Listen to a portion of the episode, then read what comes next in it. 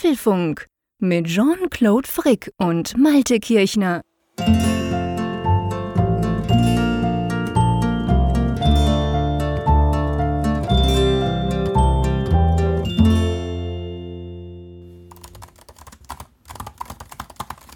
Oh, da bin ich doch einfach mit dem Malte am Chatten und schon geht's los. Ja, die neue Tastatur des MacBook Pro 16 ist so leise, man hört fast nichts. Hallo Nordsee. Hallo auf den Berg. beinahe, den, beinahe den Einstieg verpasst, sowas aber auch. Hallo zum Apfelfunk 198, den wir wie immer natürlich am Mittwoch, dem 27. November am Abend spät aufzeichnen. Sag mal, ist es bei euch auch so toll warm? Warm? Oh, also das habe ich jetzt noch nicht mitgekriegt. es, es ist vergleichsweise milder. Es waren schon mal Temperaturen, die gingen so in den unteren einstelligen Bereich. Und jetzt ist es halt ja, so novembermäßig trüb und äh, dunstig, aber doch bei Temperaturen, die an die 10 Grad heranreichen. Also falls du das mit warm meinst. Ja, bei uns ist bläst der Föhn, das heißt der Wind, der, der von den Bergen runter pfeift und da ist es jetzt bei uns heute 14, 15 Grad gewesen. In den Alpentälern fast 20, völlig crazy. Der ganze Schnee, der in den letzten Wochen runterkam, ist jetzt natürlich alles wieder weg ich mag das eigentlich. Von mir aus könnte es jetzt so bleiben. Aber ähm, ja, es ist, glaube ich, nur so ein kurzfristiges Teil. Und viele sagen auch, sie haben Kopfschmerzen und so. Aber ja, wir vom Apfelfunk, wir machen keine Kopfschmerzen, gell? Im Gegenteil, die vertreiben wir. Wir schalten den Föhn aus. wir schalten den Föhn aus, genau. Bei uns gibt es keine Kopfschmerzen. Aber wir haben, bevor wir überhaupt zu den Themen kommen, haben wir schon ein paar Dinge zu verkünden, die ich ganz spannend finde. Und vorhin genau, ihr habt es vielleicht gehört, ich habe da so rumgetippt am Anfang vom, vom, vom Apfelfunk. Und ähm, wir waren in unserem Telegram-Kanal, gell? Ja. Also ich wollte gerade noch hinzufügen, wir bekommen höchstens mal einen Föhn bei manchen Themen, aber ich glaube in dieser ja, Folge... Ja, manchmal gibt es Gegenwind. Der ist auch nicht immer warm, der ist manchmal ja, ganz schön steife Brise. aber ich glaube in dieser Folge sieht es ganz gut aus. Ja, Telegram, schönes Stichwort. Wir haben ja einen neuen Telegram-Channel aufgemacht. Ich glaube jetzt in der vergangenen Woche war das. Kommt mir schon vor, als wenn der ewig da ja, ist. Ja, der ist erst drei Tage alt, mein Lieber. ich weiß nicht, wie lange du im Backend daran gewerkelt hast, dass es dir schon so vorkommt, aber der ist noch nicht so alt. Erklär mal, was was hat es damit auf sich? Ja, wir haben also Zayas äh, Lieblingsheimat, was jetzt Messenger angeht, haben wir auch entdeckt für uns und haben da einen Channel aufgemacht, in dem man halt dann immer aktuell das aktuelle Top-Thema bekommt aus den Funkgerät-Nachrichten. Also wenn in den Funkgerät-Nachrichten der App zum Apfelfunk das Top-Thema an erster Stelle wechselt, und da kommt was Neues, was da vorher noch nicht gestanden hat, dann bekommt ihr, wenn ihr diesen Telegram-Kanal abonniert, dann automatisch diese News auch. Und damit seid ihr, möchte ich jetzt mal so ganz bescheiden sagen, ziemlich gut auf dem Laufenden. Genau, absolut. Also das wird ja auch, verändert sich ja auch immer mit diesen Top News und die werden dann da quasi rein publiziert. Dann könnt ihr sie dort angucken, direkt draufklicken, den Link öffnen. Ähm, wer Telegram kennt, kennt das. Das haben, das haben ja einige schon und das macht wirklich Spaß. Wir sind da so ein bisschen am Experimentieren, wo es hinführt, ob das vielleicht mal so einen Zweitkanal gibt. Wir werden immer wieder darauf angesprochen, sowas zu machen. Das werden wir dann sehen. Aber im Moment mal einfach für die wichtigsten Apfelfunk-Nachrichten, die wir in der Nachrichtenrubrik von unserer tollen App haben. Wer gucken will, also wir haben den, den, den, die URL natürlich in den Show Notes drin, aber ihr könnt auch einfach eingeben t.me slash apfelfunk.com, wie unser Twitter-Handle oder wenn ihr Telegram sowieso schon offen habt, sucht mal nach apfelfunk.com, dann findet ihr uns. Ja, und äh, apropos finden, wir sind auch woanders jetzt noch zu finden, gell? Genau, wir sind jetzt bei Vodafone im Music Pass mit dabei. Was heißt das? Ihr wisst ja vielleicht schon, bei der Telekom Stream On, da sind wir ja schon seit einigen Monaten äh, vertreten. Das ist so ein Pass, den kann man halt für eine kleine Gebühr buchen bei der Telekom oder bei Vodafone eben auch diesen Music Pass. Bei einigen Verträgen ist er auch inklusive, zumindest ein Pass. Und wer halt diesen Music Pass hat, wo zum Beispiel auch dann Apple Music mit dabei ist oder Spotify, der hat jetzt die Möglichkeit darüber, dann den Apfelfunk auch in der Funkgerät-App, also ganz wichtig, nicht in irgendeinem Podcatcher, sondern ihr müsst schon die Funkgerät-App dafür benutzen. Dann aber verbraucht ihr kein Datenvolumen. Genau, wenn ihr unsere kurzen Podcasts dann in der Apfelfunk-App hört, dann verbraucht das, verbraucht das keinen, ähm, keine Daten von euch, weil das eben in diesem Vodafone-Pass oder eben bei Telekom ja auch dann entsprechend drin ist. Du wirst lachen. Ja, Du wirst Hä? lachen. Ich bin schon mal gedrosselt worden wegen des Apfelfunks. Ach komm, echt? Ja, ja, es war folgendermaßen. Ich hatte Was hast du für einen komischen Mobilfunkvertrag, mein Lieber? Ja, das war vor Jahren. Da hatte ich noch irgendwie ein, ein Kontingent von, was weiß ich, zwei Gigabyte oder so. Das war okay. damals aber auch schon viel. Und da war es halt so, dass äh, mein Podcast-Player hatte irgendeinen Bug und deshalb ist die aktuelle Apfelfunk-Folge gelöscht worden. Ich wollte sie aber unbedingt zu Ende hören, weil ich gerade Gelegenheit hatte und habe sie dann mobil entgegen meiner Geflogenheit noch einmal runtergeladen. Und das war schon Ende des Monats, das Datenvolumen war fast aufgebraucht. Uh. Und dann bin ich halt mit dem letzten Tropfen Apfelfunk, der dann runtergeladen wurde, dann in diesen ISDN-Bereich dann runtergekippt, wo man dann halt also nur noch Schmalspur surfen kann. Aber Ei. das war es wert. Ja, natürlich. Natürlich. Das will, das will ich ja auch geraten haben. ja, aber das ist natürlich, genau. Ich meine, darf man ja nicht vergessen. Also sehr viele von euch, ich behaupte mal wahrscheinlich die Mehrheit, hört uns ja unterwegs im Auto oder wenn ihr sonst irgendwie unterwegs seid, auf Arbeit und so. Und ich meine, jede Folge ist ja so im Schnitt, was sind das ungefähr? 120, 30, 40 Megabyte. Also das läppert sich natürlich dann durchaus schon zusammen. Ganz klar. Apropos, noch mehr Datenverbrauch. ähm, wir haben ja noch so einen zweiten Podcast, wie ihr vielleicht wisst, den Kfz, Kirchner Frickzeier, wo wir drei über alles sprechen, nur nicht über Apple sozusagen. Und da gibt es eine neue Folge, gell? Ja, diesmal waren wir sogar ein bisschen undiszipliniert, denn wir haben, glaube ich, an ein, zwei Stellen doch mal einen Satz über Apple verloren. Stimmt, stimmt. Aber im, im Großen und Ganzen gebe ich dir recht, sind wir eigentlich dabei geblieben, dass wir eben den Blick ja, fokussieren auf das Ganze, also rüber, über diesen Apple-Kosmos hinaus schauen, was wir auch gerne mal tun. Und da haben wir mit dem Zeier halt darüber gesprochen, was man denn am Black Friday, der ja diese Woche ist, und darüber hinaus, so in der Vorweihnachtszeit, ist ja jetzt Geschenkezeit, man will sich was Schönes kaufen, vielleicht selbst oder für andere, was man denn da so beherzigen sollte und ja, vielleicht auch ein paar Tipps von uns, nicht wahr? Genau, genau. Also einerseits Tipps, wie man mit diesen ganzen Shopping Days oder überhaupt dieser ganzen Rabattschlacht, die jetzt startet und dann wahrscheinlich bis Weihnachten läuft, wie man damit so ein bisschen umgehen kann. Und dann gibt es aber auch noch handfeste Tipps, was wir auf unsere Weihnachtsliste geschrieben haben. Hm. Ähm, lohnt sich reinzuhören. Sucht mal nach Kfz in eurem Podcatcher, dann findet ihr das und würde uns natürlich freuen, wenn ihr auch da mal kurz reinhört. Ja, oder apropos ich, ich reinhören. Hab, aber also ich, ich, ich habe auch wieder viel über neue schweizerische Wörter gelernt, muss ich sagen. Und ich glaube, ja, das viele, war hart für dich, viele gell? Hörer, was heißt hart? Ich finde das ja immer amüsant. Das, ja, das, das erweitert ja mein Wissen. Und ich habe, das habe ich aber erst beim Nachhören festgestellt, nicht während der Aufzeichnung, dass der Zeier doch dann glatt sein Lieblingswort Krüsimüsi da auch reingeschmuggelt hat. Ja, der schmuggelt immer mal wieder was. Und das ist natürlich fies, wenn zwei Schweizer, ich meine, ich bin ja, wenn ich mit dir zusammen podcaste, bin ich ja so quasi auf Deutsch gebürstet. Und da fällt mir das zwar nicht mehr so auf, aber ich glaube, da so arg viele Schweizer Wörter brauche ich nicht und sonst weist du mich drauf hin. Aber wenn wir natürlich zu zweit sind quasi, ähm, dann ist die Gefahr deutlich größer. Und das war wirklich ganz witzig. Da gab es ein paar ganz lustige Situationen, also vor allem wahrscheinlich lustig für deutsche Hörer und Hörerinnen. Also von dem her lohnt sich das da auch mal reinzuhören, definitiv.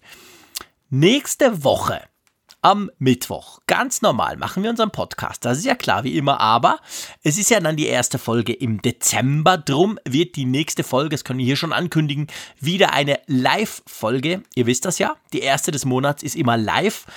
Und ähm, ja, das könnt ihr euch anhören.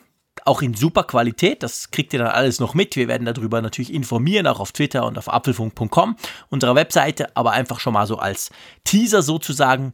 Die erste, die nächste Folge ist dann live. Und weißt du, auf was ich mich ganz besonders freue? Erzähl mal. Auf die, also auf die übernächste Live-Folge. Nur so als. Ja. Dann, das ja. das finde ich echt, die wird dann richtig speziell. Das, das darf man, glaube ich, sagen. Ihr ja, könnt gerne in den Kalender gucken und dann fällt euch vielleicht was auf. Ähm, mehr soll ich jetzt hier nicht verraten werden, aber das wird lustig. Da freue ich mich schon drauf. Da, da, muss, ich, da muss ich gestehen, habe ich auch in dieser ganzen Apfelfunkzeit immer drauf gewartet, dass das mal passiert. dass das mal passiert, genau. Ja, nicht, genau. Nicht, nicht, unbedingt live, damals hatten wir noch keine Live-Folgen, aber das ja, ist vom ist krass, Aufzeichnungstermin. Ja, Aufzeichnungstermin plus der Live-Termin und ah, very special. Ja. Gut, aber du, ähm, genug des Vorgeplänkels. Lass uns doch mal zu den Themen. Was ist denn mit mir los? Lass uns zu den Themen kommen. Einverstanden? Ja, du bist bestimmt schon so aufgeregt, weil das erste Thema ist ja, glaube ich, ein Herzensthema für dich. Wir sprechen oh ja. darüber, gut getippt buchstäblich. Das MacBook 16 Zoll ist ja herausgekommen und der liebe Jean-Claude hatte die große Gelegenheit und Möglichkeit, das jetzt dann ich weiß nicht, über eine Woche, anderthalb Wochen schon, dann ja, Augenschein zu nehmen, zu testen. Es ist gerade eine gute eine Woche. Woche. ist es jetzt, genau. Ja, guck, mein Zeitgefühl ist irgendwie so ein bisschen äh, durcheinander momentan. Noch hab, nicht so lange, aber ich glaube, es reicht, dass wir ja, darüber sprechen können. Ja, du bist ein schneller Tester und Schnelltipper. Hey, da kannst du uns ja was von. zu sagen. genau, und dann geht's, keine Angst, nicht zu fest in die Politik, aber wir müssen über Tim Trump und die Mac Pro Fabrik nochmal sprechen. Da, ähm, ja, ein interessantes Thema, sagen wir es mal so. Mit 14 wird vieles besser oder alles besser, das sagen sich auch viele Teenager oder Eltern von Teenagern. Aber auch Apple will alles besser machen und zwar mit iOS 14. Wie sie das dann hinkriegen wollen, da gab es einen interessanten Bericht zu lesen. Ihr könnt jetzt noch sicherer mit dem iPad kommunizieren. Wie und was das damit auf sich hat, besprechen wir dann später. Und am Ende gibt es natürlich, bevor wir natürlich zur Umfrage der Woche und den Zuschriften kommen, einige Apfelstücke. Wir haben wieder so ein paar Themen über die wir kurz, aber knackig sprechen wollen. Genau. Das mit dem Kurz ist immer schwierig, wenn wir das im Apfelfunk sagen, lieber Malte. Aber jetzt, wo du es ja. sagst, ist das okay. Mir wird ja meistens vor, vorgeworfen, ich, ich labere zu lang rum. Ähm, aber ähm, von dem her gesehen, nee, wir, wir halten uns natürlich selbstverständlich kurz. Lass uns zum ersten Thema kommen. Du hast gesagt, ich bin schon ganz aufgeregt. Hat was, muss ich sagen. Ich war vor zehn Tagen bei Apple in München. Schicke Büros, by the way und habe mir da das neue MacBook Pro 16 ähm, vorführen lassen. Da kam extra eine ganz, ja, wirklich eine hochstehende Persönlichkeit aus den USA, die, die Produktmanagerin der ganzen Pro-Geschichten bei Apple, also der ganzen Pro-Hardware, die war da, die habe ich an der WWDC, an der Keynote schon getroffen und die hat mir dann auch das Cinema, das Cinema, wie heißt das, Cinema XDR? Pro Display tot, XD, super teuer, Pro, genau, irgend sowas. Dieses Megateil hat sie mir erklärt und den Mac Pro damals und die war jetzt da, die war in München und hat mir, oder uns, das neue MacBook Pro so ein bisschen erklärt, 16 Zoll und ich habe dann auch gleich ein Testgerät bekommen. Ja, ähm, bevor wir zum Augenscheinlichsten kommen, kommen wir auf andere Dinge. Einverstanden? Das Keyboard machen wir dann noch. Ja, ja, wir sprechen über die Tastatur, völlig klar. Aber. Ähm, hast, hast du auch die legendäre Kaffeemaschine gesehen da in der Zentrale? Ja, mit einem Apple-Logo drauf. Ja, das, das hat mir so imponiert. Also es ist mir einiges in Erinnerung geblieben, als ich da, wann war ich denn da? Im September war ich ja, glaube ich, dort in ich München. Ich glaube, ja. Und äh, da ist mir einiges in Erinnerung geblieben, aber besonders diese Kaffeemaschine, wo auf weißem Hintergrund ein schwarzes Apple-Logo drauf zu sehen ist. Siehst du, das ist wieder der Unterschied zwischen uns zwei. Ich habe das zwar natürlich auch gesehen, aber ich bin ganz früh am Morgen in den Flieger gestiegen. Klammer auf, ist natürlich doof. Ich wäre lieber im Zug gefahren, aber das ging irgendwie technisch nicht. Und äh, ich war so ich war so ausgehungert, dass ich eigentlich nur auf den Cappuccino gewartet habe und dem gar nicht so große Beachtung geschenkt habe, dass oben auf dem Touchscreen dieser Kaffee ist natürlich keine Apple-Kaffeemaschine, ist irgendeine, wahrscheinlich irgendeine top andere Kaffeemaschine. Aber ja, da ist ein Apple-Logo drauf, das stimmt. Das haben die, die haben eine eigene Firmware drauf wahrscheinlich. Ja, ja. Wahrscheinlich kommt weniger Kaffee raus, dafür ist er teurer oder so. Nein, wir mussten ihn ja nicht bezahlen und er war total lecker. Ähm, ja, weißt du, was mir als erstes aufgefallen ist bei diesem Teil? Ähm, wie groß das doch ist. Ja. Und das muss ich natürlich sagen, ich komme halt von der 13 Zoll Schiene. Ich bin halt so ein verbissener MacBook Pro 13 Zoll Nutzer mit oder ohne Touchbar. Und wenn du das dann, wenn du dann plötzlich so ein, jetzt sogar den 16, ich meine, der ist noch ein bisschen größer, noch ein bisschen, bisschen dicker, ja. Das ist schon ein Klopper. Also wenn ich damit nach Zürich reise, du, boah, also, mh. Aber klar, es sind nicht unbedingt gemacht für Leute wie mich, die, die immer, wenn ich auswählen kann zwischen Funktionalität und Speed und Leichtigkeit, dann wähle ich immer die Leichtigkeit, ohne mir überhaupt irgendwas zu überlegen, weil ich halt viel unterwegs bin. Also das Ding ist mir eigentlich ein bisschen zu groß. Aber es ist schön. Also es sieht aus, wie ein MacBook Pro auszusehen hat. Das, das kennen wir inzwischen, das ist klar. Der Bildschirm ist schon ein bisschen größer. Das, das das fällt einem auf, vor allem hat er viel schmalere Ränder, das fällt einem wirklich auch auf. Noch nicht ganz randlos aller iPhone, alles klar, aber es ist besser. Also der Weg ist der richtige, ich sag's mal so. Ähm, und dann ähm, fällt einem lustigerweise tatsächlich als erstes auf, dass da wieder eine Escape-Taste links von der Touchbar klebt. So blöd das ja eigentlich ist. Aber das fällt einem sofort auf, weil die mhm. Touchbar halt nicht durchgängig ist, wie, wie sonst bei den anderen Modellen, sondern dann links quasi aufhört und dann gibt es eine e-, echte Escape-Taste. Jetzt muss ich dich mal fragen, es gab ja eine Riesendiskussion, das, das gab ja, es gab ja wahre Lobeshymnen vor zwei Wochen, als dieser Mac rauskam, wegen dieser doofen Escape-Taste. Ich muss ganz ehrlich sagen, ich brauche die nie. Also mhm. praktisch nie. Wirklich, also es ist uh, so unglaublich selten. Ich meine, ich arbeite ja 90% an meinem tollen iMac. Da habe ich ja auch eine. Ich brauche die ja fast nie. Außer wenn irgendein Programm abstürzt und ich quasi einen Taskmanager öffnen muss. Aber ist das so eine Programmiergeschichte? Braucht ihr Programmierer die die ganze Zeit? Schön, dass du den Plural verwendest. Ähm, ich, ich bin jetzt auch kein großer Nutzer der Escape-Taste, aber ich habe tatsächlich gelesen und gehört, dass es äh, wohl viele Entwickler gibt, die eben über Shortcuts arbeiten, die die Escape-Taste einschließen. Und dass es die vor allem waren, die dann eben auch diesen Verlust der Escape-Taste bzw. diese Virtualisierung sehr beklagt haben und mhm. dann sich mittlerweile wohl sogar schon andere Tasten dann gesucht haben. Also es sind augenscheinlich Shortcuts, die man umlegen kann. Und dann sind sie irgendwie auf Caps Lock oder was weiß ich dann gegangen. Und ja, also fast schon zu spät, aber dennoch gibt es Lobeshymnen. Und nebenbei gesagt, Apple hat ja auch diese Bezeichnung MacBook Escape gekillt mit diesem Schritt. Ja. Weil dieses Unterscheidungsmerkmal, dass man sagt, Touchbar ähm, und ähm, Escape-Taste physische, das schließt einander aus. Das, das ist ja jetzt passé. Es gibt ja jetzt eben diese Mischform, dass du Touchbar und Escape-Taste haben kannst. Und damit mhm. sind sie dann auch diesen Namen, den das Produktmarketing bestimmt nicht lustig fand, losgeworden. das stimmt, genau. Das 13 Zoll, das es ja in zwei Versionen gab, ähm, ist ja jetzt nicht mehr der Fall. Es gibt ja jetzt nur noch die Touchbar-Versionen. Aber ich habe ja vom Geschäft äh, aus eins und das tatsächlich der Notebook, wo ich am meisten drauf arbeite, ist eben der 13er ohne, ohne Touchbar. Und ich muss dir sagen, wenn wir gerade bei der Touchbar sind, ich bin, ich habe die jetzt echt lang nicht mehr gebraucht. Ich habe selber ja einen 13er mit Touchbar, aber ganz ehrlich gesagt, das brauche ich nie. Ich sollte schon lange mal verkaufen. Und ich habe eben das vom Geschäft ohne Touchbar. Und äh, ich muss schon sagen, das Teil, diese blöde Touchbar ist einfach Mist. Also das Krasse ist, wenn du dir gewöhnt bist, dass du diese Function Keys da hast und ich drücke halt viel auf F3, um alle Fenster zu sehen etc. Also diese paar Shortcuts, die man sich da angewöhnt, dann dann bin ich entsetzt, dass die Touchbar bei Mac im Standard, im Finder, ich rede jetzt nicht von Tools, ist ja, ist ja überhaupt nicht das drauf, was ich eigentlich will. Also genau ja. wie bei Escape, du musst quasi zuerst noch klicken und dann ist Escape da.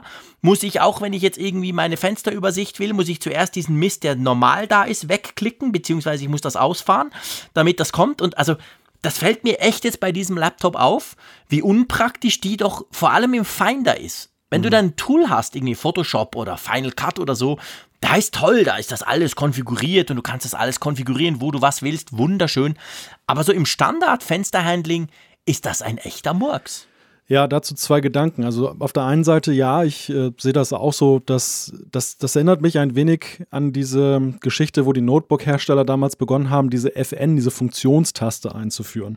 Ja, die, die dann eben ja dazu diente, eben auch Platz zu sparen. Und dann gab es halt eine, so eine Belegung, eine, eine Drittbelegung von Tasten, mhm. wo du dann halt mit der FN-Taste das dann entsprechend dann ähm, aktivieren kannst. Aber alleine dieser Kunstgriff, äh, ist ja schon einer, der dem Nutzer nicht behagt, der aber dem für den Hersteller schön ist. Und das, das sehe ich ähnlich mit der Touchbar, dass du da eben einen Schritt mehr hast, den eigentlich der Nutzer gar nicht haben möchte. Das zweite ist, so rückblickend betrachtet, ich habe mich immer gefragt, an wen richtet sich diese Touchbar? Denn mhm. die Pros, und es ist ja ganz klar als Pro-Element eingeführt worden damals auf dem MacBook Pro, mhm. die sind es ja gerade die ja eben auf diese F-Tasten hämmern, die eben diese, diese Shortcuts, die der Mac immer schon hatte, drauf haben und die genau so blind quasi draufgehen und sagen, mhm. Lautstärke erhöhen damit und was weiß ich alles. Und die, für die ist es ja eher ein Hemmnis, dass dann plötzlich eine andere Belegung ist, dass das haptische Gefühl fehlt. Andererseits, dem, dem Einsteiger, dem nützen nicht diese Pro-Belegungen, dass du, dass du zum Beispiel Pro-Software hast, die dann eben ihre Tastensachen da drauf äh, ja, lanciert. Das, das ist für die auch kein, kein großer Fortschritt. Und ich finde, das merkst du nach all den Jahren ja schon, dass das eben so, es fehlt so der Use Case der, der, ja. der Durchschlagende ein wenig. Natürlich gibt es Menschen, die die Touchbar mögen und ich finde sie nach wie vor ästhetisch und irgendwie. Also sie sieht wunderschön aus. Ja. Also weißt du, wenn ich irgendwie ein Pfeil anwähle und dann klicke ich zum Beispiel aufs Sharing-Button und dann sehe ich Mail, Nachrichten, Airdrop, Notizen, ich sehe ich sehe all diese wunderbaren Icons, dann könnte ich jubeln. Ich finde das großartig, es ist so schön. Aber äh, wie oft brauchst du das wirklich? Ich mache meistens dann doch rechte Maustaste, zack und, und raus und weiter und so. Also das fällt mir wirklich bei dem auf. Also ich habe gemerkt, ich habe schon lange nicht mehr mit der Touchbar gearbeitet. Und weil ich jetzt eine Woche lang fast ausschließlich mit diesem großen MacBook unterwegs war und auch gearbeitet habe, auch zu Hause habe ich da drauf gearbeitet, äh, ist mir das aufgefallen, wie, wie toll die sein kann, aber wie unpraktisch sie doch eigentlich im Alltag dann doch ist. Also ja, merkwürdige Geschichte, aber okay, sie ist natürlich noch drin, klar. Ja, wollen wir zum Keyboard kommen? ja, der Elephant in the Room. Der Elephant in the Room, genau. Schaffen wir den mal aus dem Raum. Ähm, ich weiß nicht, ob man das hört. Ich schreibe da ein bisschen drauf rum.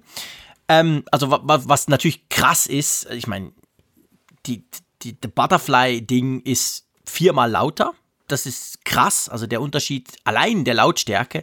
Ich habe einen harten Anschlag, muss ich auch sagen. Viele, die neben mir sitzen im Großraumbüro sagen, boah, der Frick ist wieder mit der Maschinengewehr dran. Also ich, ich hämmere relativ heftig auf meine Tasten drauf. Drum mag ich so die allererste Butterfly, weil die ist noch lauter, da kannst du so richtig voll draufhauen. Und meine hält auch noch bis jetzt. Aber ähm, sie ist unglaublich leise, das ist mal der eine Punkt. Sie hat mehr Hub, ganz klar. Was ich ganz ehrlich gesagt nicht brauche, ich, ich mag die Butterfly, das habe ich ja schon ein paar Mal gesagt. Ich fand, ich fand die geil. Abgesehen davon, dass sie kaputt geht. Aber mhm. ich finde die eigentlich vom Tippgefühl recht cool. Aber was wirklich krass ist, also diese Tastatur, muss ich wirklich sagen, ist die beste Tastatur, die ich je hatte. Und das schließt sogar den iMac ein. Und beim iMac hat man ja diese schöne Zusatz, also wie, wie heißt die? Magic Keyboard, gell? mhm. hat man ja das, das, das, das, das Magic Keyboard. Und ich habe ja hier das vom iMac Pro, wunderbar, in schwarz. Ich schreibe da unglaublich viel drauf. Ich schreibe da unglaublich gern drauf. Ich liebe diese Tastatur und muss wirklich sagen, die wurde quasi eins zu eins ins MacBook gebaut. Nur ist sie leiser. Der Anschlag ist irgendwie einfacher. Ich weiß nicht, kann man das so sagen? Ein bisschen komisch. Mhm. Also irgendwie, sie fühlt sich Sie fühlt sich wirklich an wie eine Mischung aus Butterfly und eben diesem Magic Keyboard, ist aber natürlich viel näher am Magic Keyboard, bringt aber so ein bisschen was, dieses, dieses schnelle, harte vom, vom Butterfly, so ganz, ganz klein wenig bringt sie mit. Ich weiß nicht, ob ich das richtig erkläre, wahrscheinlich nicht. Aber, ähm, also, hey, das ist geil. Die will ich unbedingt sofort im 13 Zoll. Jetzt. Nicht erst in acht Monaten, Jungs jetzt baut das Scheißteil dort ein, weil im Großen nützt die mir nichts, weil es ist mir sowieso zu groß, das schicke ich in einem Monat wieder zurück. Aber die in allen MacBooks, wow. Für, für mich gibt es einen Grund, warum ich der Butterfly-Tastatur definitiv hinterher trauern werde. Ja. Und das, das ist, wie schön du das immer aussprichst, Butterfly. Warum mache ich es falsch? Nee, du sprichst das genau richtig. Also du hast ein, ein wunderbar, eine wunderbare Aussprache dieses Wortes. Und äh, Bye bye Mr. Butterfly. Nein, aber Spaß, Spaß beiseite. Ähm, ich hatte ja eigentlich auch nie Probleme mit dieser Butterfly-Tastatur. Mhm. Also mein MacBook hatte zwar mal so zeitweise einen Klemmer bei der P-Taste, allerdings nicht in einem Maße, dass ich jetzt irgendwie das für reparaturbedürftig erachtet habe und zeitweise war es dann auch wieder besser. Also ich konnte schon etwa erahnen, wo das Problem liegt, aber es hat mich nie so hart getroffen, toi toi toi, ja. wie viele andere Nutzer. Aber ähm, was ich so höre und lese, ist ja diese, diese, diese Rückkehr zum Scherenmechanismus ja ein echter Befreiungsschlag. Das, ja. das, das ist wirklich. Absolut. Da, da wird ein Problem, was Apple ja nie so richtig so anerkennen wollte, aber ja indirekt dann doch getan hat, wird ja wirklich dann jetzt mal gründlich geändert. Nicht eben nur eine neue Membran oder Folie eingebaut, wie sie es ja zwischenzeitlich ja in mehreren Versionen der Butterfly-Tastatur gemacht haben, sondern eben die radikale Abkehr davon und, was mhm. für Apple ja wirklich ein krasser Schritt ist, ein, eine Rückkehr zu einer alten Technologie, auch wenn sie natürlich sagen, dass der Rubber Dome da drin ist, was sonst, sonst noch alles. Aber machen wir uns nichts vor. Ich meine, der, der, der Grundmechanismus ist ja der ja, Prä. Das, Butterfly. Ja, natürlich, das ist so, aber ich, ich finde, also ich finde etwas tatsächlich wichtig und es geht mir jetzt nicht darum, irgendwie Apple in Schutz zu nehmen. Wenn du, ich habe zum Beispiel im Büro, habe ich noch ein MacBook Pro 15 aus dem Jahre 2015, also vor diesem ganzen Butterfly-Zeugs, äh, Touchbar-Dingsbums-Zeug. Das brauche ich zum dort Audio, ist meine, quasi meine Audio-Workstation dort im Büro. Ähm, und wenn ich jetzt die drei Tastaturen vergleiche, also das 15er, also aus dem Jahr 2015 mit Scherenmechanismus, dann nehme ich mein 13er mit, mit Butterfly und jetzt nehme ich das neue und dann lege ich noch das Magic Keyboard dazu. Dann fällt mir auf, dass vom MacBook aus gesehen hat sich die Tastatur zwischen diesem 2015er Modell und dem jetzt neuen massiv verändert. Also es ist nicht so, hm. dass man in dem Sinne sagen kann, ja, das ist ja wie das 2015, das sie zehn Jahre lang hatten. Sondern da ist es für mich von der Art her doch näher am Butterfly. Aber es ist eben eigentlich ein Magic Keyboard. Also es ist tatsächlich, finde ich, es ist dieses Keyboard, was du beim Mac dazu kriegst. Und damit bin ich unglaublich happy, weil ich dieses Keyboard eigentlich absolut liebe.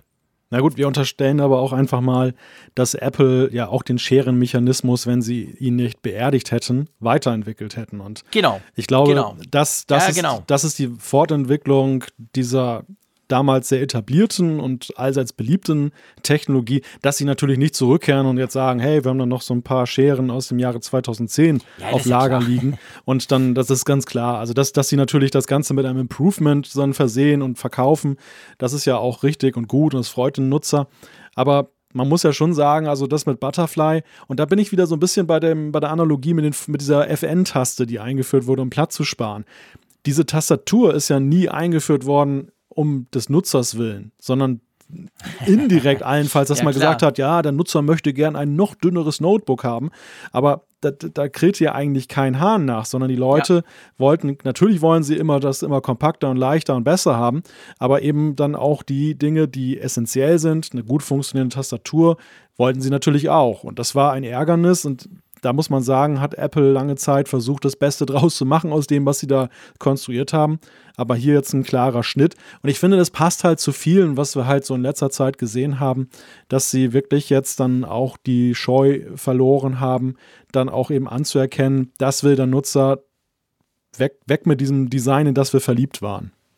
Ja, also ich meine, ich muss ganz ehrlich sagen, ich freue mich jetzt schon auf unseren Jahresrückblick weil äh, die, die, die Headline, die wir uns jetzt schon aufschreiben können, die dürfte ziemlich sicher sein, Apple hört auf seine User und zwar ein ganzes Jahr lang. Das ist ziemlich ja. krass. Ja. Das haben wir beim iPhone gesehen, wir haben es bei verschiedenen anderen Dingen gesehen und wir sehen es ganz krass und vielleicht am exemplarischsten jetzt bei diesem MacBook Pro dass einfach letztendlich all die Dinge, wo man vorher gesagt hat, ja, aber Freunde, ich meine, all die Profis haben ja auch gesagt, das Ding überhitzt viel zu schnell, ihr habt ein Thermoproblem etc. Jetzt ist es da das Neue, es ist dicker, es hat größere Lüfter, es hat hinten größere Löcher, es hat viel, viel, viel, viel mehr Power, was wirklich krass ist. Und das ist nicht, weil das letzte die falschen Chips drin hätte, sondern das hatte einfach Thermoprobleme, dass diese Chips gar nicht, gar keine Chance hatten, quasi das zu erreichen, was sie eigentlich könnten. Also mir fällt das krass auf. Ich habe da Benchmarks laufen lassen, Cinebench und Geekbench und alles Zeug. Also der Unterschied zum, zum, zu meinem iMac Pro hier ist gar nicht so groß. Klar, es gibt schon gewisse Dinge, wo der andere irgendwie wegrennt, aber das ist krass, wie schnell das ist. Ich habe jetzt von Apple auch die, die Top Version gekriegt, muss man vielleicht fairerweise auch noch sagen. Also mit dem, mit dem Core i9-Prozessor, diesem 8-Core-Chip. Aber das ist schon, also das ist krass, wie, wie schnell das Teil ist. Ich habe heute zum Beispiel ein Video gesehen, ganz spannend von YouTube. Das ist äh, ein, ein Profi-Fotograf und der kauft eigentlich jedes Jahr einfach Fully Spec das jeweilige beste MacBook und hat das jetzt verglichen, dieses hier und das 16er und dann sein 2018, glaube ich, late, Ende 2018er. Und hey, der hat Sachen gezeigt, also klassische Workflows, die er macht als Fotograf, die er jeden Tag immer wieder macht. Da war das Teil zum Teil doppelt so schnell oder drei oder viermal so schnell. Also Apple hat da massiv auch innen dran gewerkelt. Es ist nicht nur die Tastatur und der Bildschirm, der ein bisschen größer ist. Also von der Geschwindigkeit her kriegst du da eine absolute krasse Powermaschine. Ich glaube ja, dass dieses Thermik-Thema auch häufig in der allgemeinen Wahrnehmung völlig unterschätzt wird. Absolut. Was, was Apple ja. da in, in, den letzten Jahren jetzt gemacht hat, das war ein ganz großer Kritikpunkt. Es fing ja an mit dem Champagnerkübel, mit dem Mac Pro, den sie genau. ja auch damals als Powermaschine vorgestellt haben und der ja rasch richtig erhebliche Probleme dann bekam mit seiner Thermik. Genau. Und ähm, das, das, zog sich aber ja durch dann eben auch zu den MacBook Pros und, und auch anderen Geräten. Und dann haben sie ja angefangen, wirklich das Thema aufzuarbeiten. Ich finde so am plakativsten ja das erste Mal, als sie den iMac Pro vorgestellt haben, wo mhm. sie ja sehr viel Augenmerk darauf gelegt haben, zu sagen, ja, habt keine Angst. Wir haben das trotz dieses Gehäuses hingekriegt durch diesen tollen genau. Windkanal und alles, dass das eben super funktioniert. Und dann haben sie es auf die MacBooks gebracht. Der Mac Pro ja jetzt, der ist ja nun auch in der Beziehung dann sehr weit entwickelt. Und es würde mich nicht wundern, wenn es ein eigenes Team bei Apple gibt, was sich dann ja. sozusagen auf Windkanalforschung in Computern spezialisiert hat. Also ich habe das den Eindruck, dass sie da ein sehr großes Know-how aufgebaut haben, was sie vorher ja. nicht hatten. Ja, ja, das stimmt, da hast du absolut recht.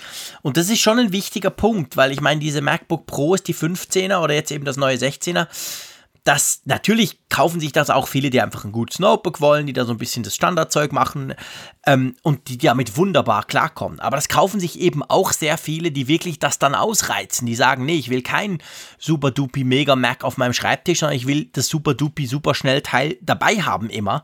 Und die haben ja wirklich seit Jahren immer lamentiert. Und ich glaube, man darf gut und gerne sagen, genauso wie, wie Apple es beim 16er, beim neuen geschafft hat, die Tastaturprobleme aus der Welt zu schaffen, haben sie es wohl auch geschafft, diese Thermikprobleme in den Griff zu kriegen, weil das Ding ist super schnell. Und was ich auch spannend finde, wenn du dir jetzt eben diese Mega-Config, wenn du einfach sagst, okay, es müssen 32 oder sogar 64 Gigabyte RAM sein, es dürfen 2 Terabyte Platte drin sein, es können ja sogar 8 sein. Also wenn du das ziemlich maxed out zusammen konfigurierst, dann ist ja das 16 Zoll Modell im Vergleich mit dem Frühlings 15 Zoll Modell, das kam ja glaube ich im April gab es ja da auch nochmal einen Refresh, sogar günstiger und zwar und zwar ein paar hundert Franken. Also es wurde grundsätzlich günstiger, beziehungsweise der Einstiegspreis, also das Einstiegsmodell, ist noch gleich teuer. Was man bei Apple ist man ja schon froh, wenn was gleich teuer bleibt. Und vor allem aber kriegst du viel mehr fürs Geld. Du kriegst doppelte Speicherkapazität, also ähm, SSD. Und ähm, das habe ich jetzt durch die Bank lesen können. Ich habe ja, ich habe wie gesagt das, das ein bisschen größere Modell gekriegt von Apple, aber dieses Baseline-Modell für, was ist es, 2700 Euro, glaube ich, 2700 Schweizer Franken, irgend sowas. Das soll wohl extrem gut sein, weil eben die Grafikkarte auch extrem stärker wird. Also sehr, sehr viele Tech-YouTuber, die ich kenne, die sonst immer so sagen, ja, komm, bau hier noch was rein und da, dann hast du es dafür länger, die sagen, hey, Standardkonfiguration reicht, dicke. Und zwar praktisch für alles, was du machst. Also ich glaube, auch da ist Apple äh, was Gutes gelungen, dass du, dass du quasi sagen kannst, du kannst das kaufen, du kriegst so viel Power, das reicht. Hm. Ja, ist eigentlich auch etwas, was man ja per se erstmal erwartet. Natürlich. Sage ich jetzt mal ganz überspitzt gesagt. Die Praxis, ja, so. die Praxis sah natürlich halt in den letzten so. Jahren komplett anders aus. Genau. Es war ja so, dass das Grundmodell war so wie ein Auto ohne Extras. Genau. Du, du, hast kein Lenkrad drin, kein Rückspiegel und so weiter. Reifen gehören auch nicht dazu. Das musst du alles dazu kaufen. Dann erst rennt die Maschine. Und das, das hat sich ähm, das, das war früher ja mal anders. Früher war es ja wirklich so, du konntest die Basisversion kaufen, die war so State of the Art. Und wenn du dann noch weitergehende Bedürfnisse hattest, die du dann natürlich aber auch gut bezahlen durftest, also beispielsweise größere Festplatte und solche Geschichten, dann ja, dann wurdest du halt zur Kasse gebeten, aber es war per se für die Mehrheit der Nutzer erstmal nicht erforderlich. Ja. Und das, das finde ich ist eigentlich eine gute Sache, weil dann, dann bekommen auch diese Abpreise eine andere Bedeutung. Genau. Ich habe sie, hab sie ja zuletzt gar nicht mehr ernst genommen, muss ich da sagen. Ja, ist genau also zuerst, der Punkt, weil zuletzt, immer irgendwas wenn, gefehlt genau, hat. Es war immer albern. Die, die haben immer Preise angezeigt, wo du dachtest, ja, dann mindestens 200 Euro mehr. Dann, genau. dann sprechen wir erst über ein Modell, was dann auch für die, den Mainstream eigentlich in Frage und, kommt. Und ich möchte das wirklich nehmen als Beispiel, wie Apple eben dazugelernt hat. Ich sag's mal so. Was zum Beispiel auch ganz krass ist, also erstens die Konfiguration per se, 16 Gigabyte, du hast die dedizierte Grafikkarte, du hast 512 SSD, das ist ja schon mal wow. Und dann ist aber zum Beispiel ein ganz spannender Punkt. Wenn du jetzt viel Video-Editing machst und diese Maschine ist natürlich super geeignet für, also gerade YouTuber, ich habe mit ein paar jetzt gesprochen, die haben gesagt, geil, endlich. Also die haben sowieso MacBook Pros. Wenn du so, wenn du das machst und zum Beispiel mit Final Cut arbeitest und nicht mit Adobe Premiere, weil Final Cut unterstützt die Hardware halt noch ein bisschen besser, dann kannst du jetzt beim Base-Modell, was du früher nie konntest, kannst du sagen, ich lasse alles so, wie es ist, aber ich will die Grafikkarte hoch spezifizieren. Das heißt, du kannst die bessere Grafikkarte mit noch mehr Arbeitsspeicher, also Grafikspeicher nehmen, was für Video-Editing super wichtig ist, aber trotzdem das Base-Modell. Das ging vorher nie. Du musstest immer das nächst teurere Modell, da hast du schon ein paar hundert Euro ausgegeben für irgendwelches Zeug, was du eigentlich nicht brauchst, damit du dann die Chance hattest, noch die Grafikkarte quasi zu verbessern. Jetzt kannst du ganz locker dein normales Modell nehmen und trotzdem die super dupi Grafikkarte für 200 Euro reinpacken, was auch nicht so viel ist, der Unterschied. Also das finde ich, das sind alles so kleine Dinge, fällt Otto Normalverbraucher vielleicht nicht auf, aber den Pro-Nutzern kann das eben genau, das, das gefällt denen, weil sie da unter Umständen ein paar hundert Euro sparen können.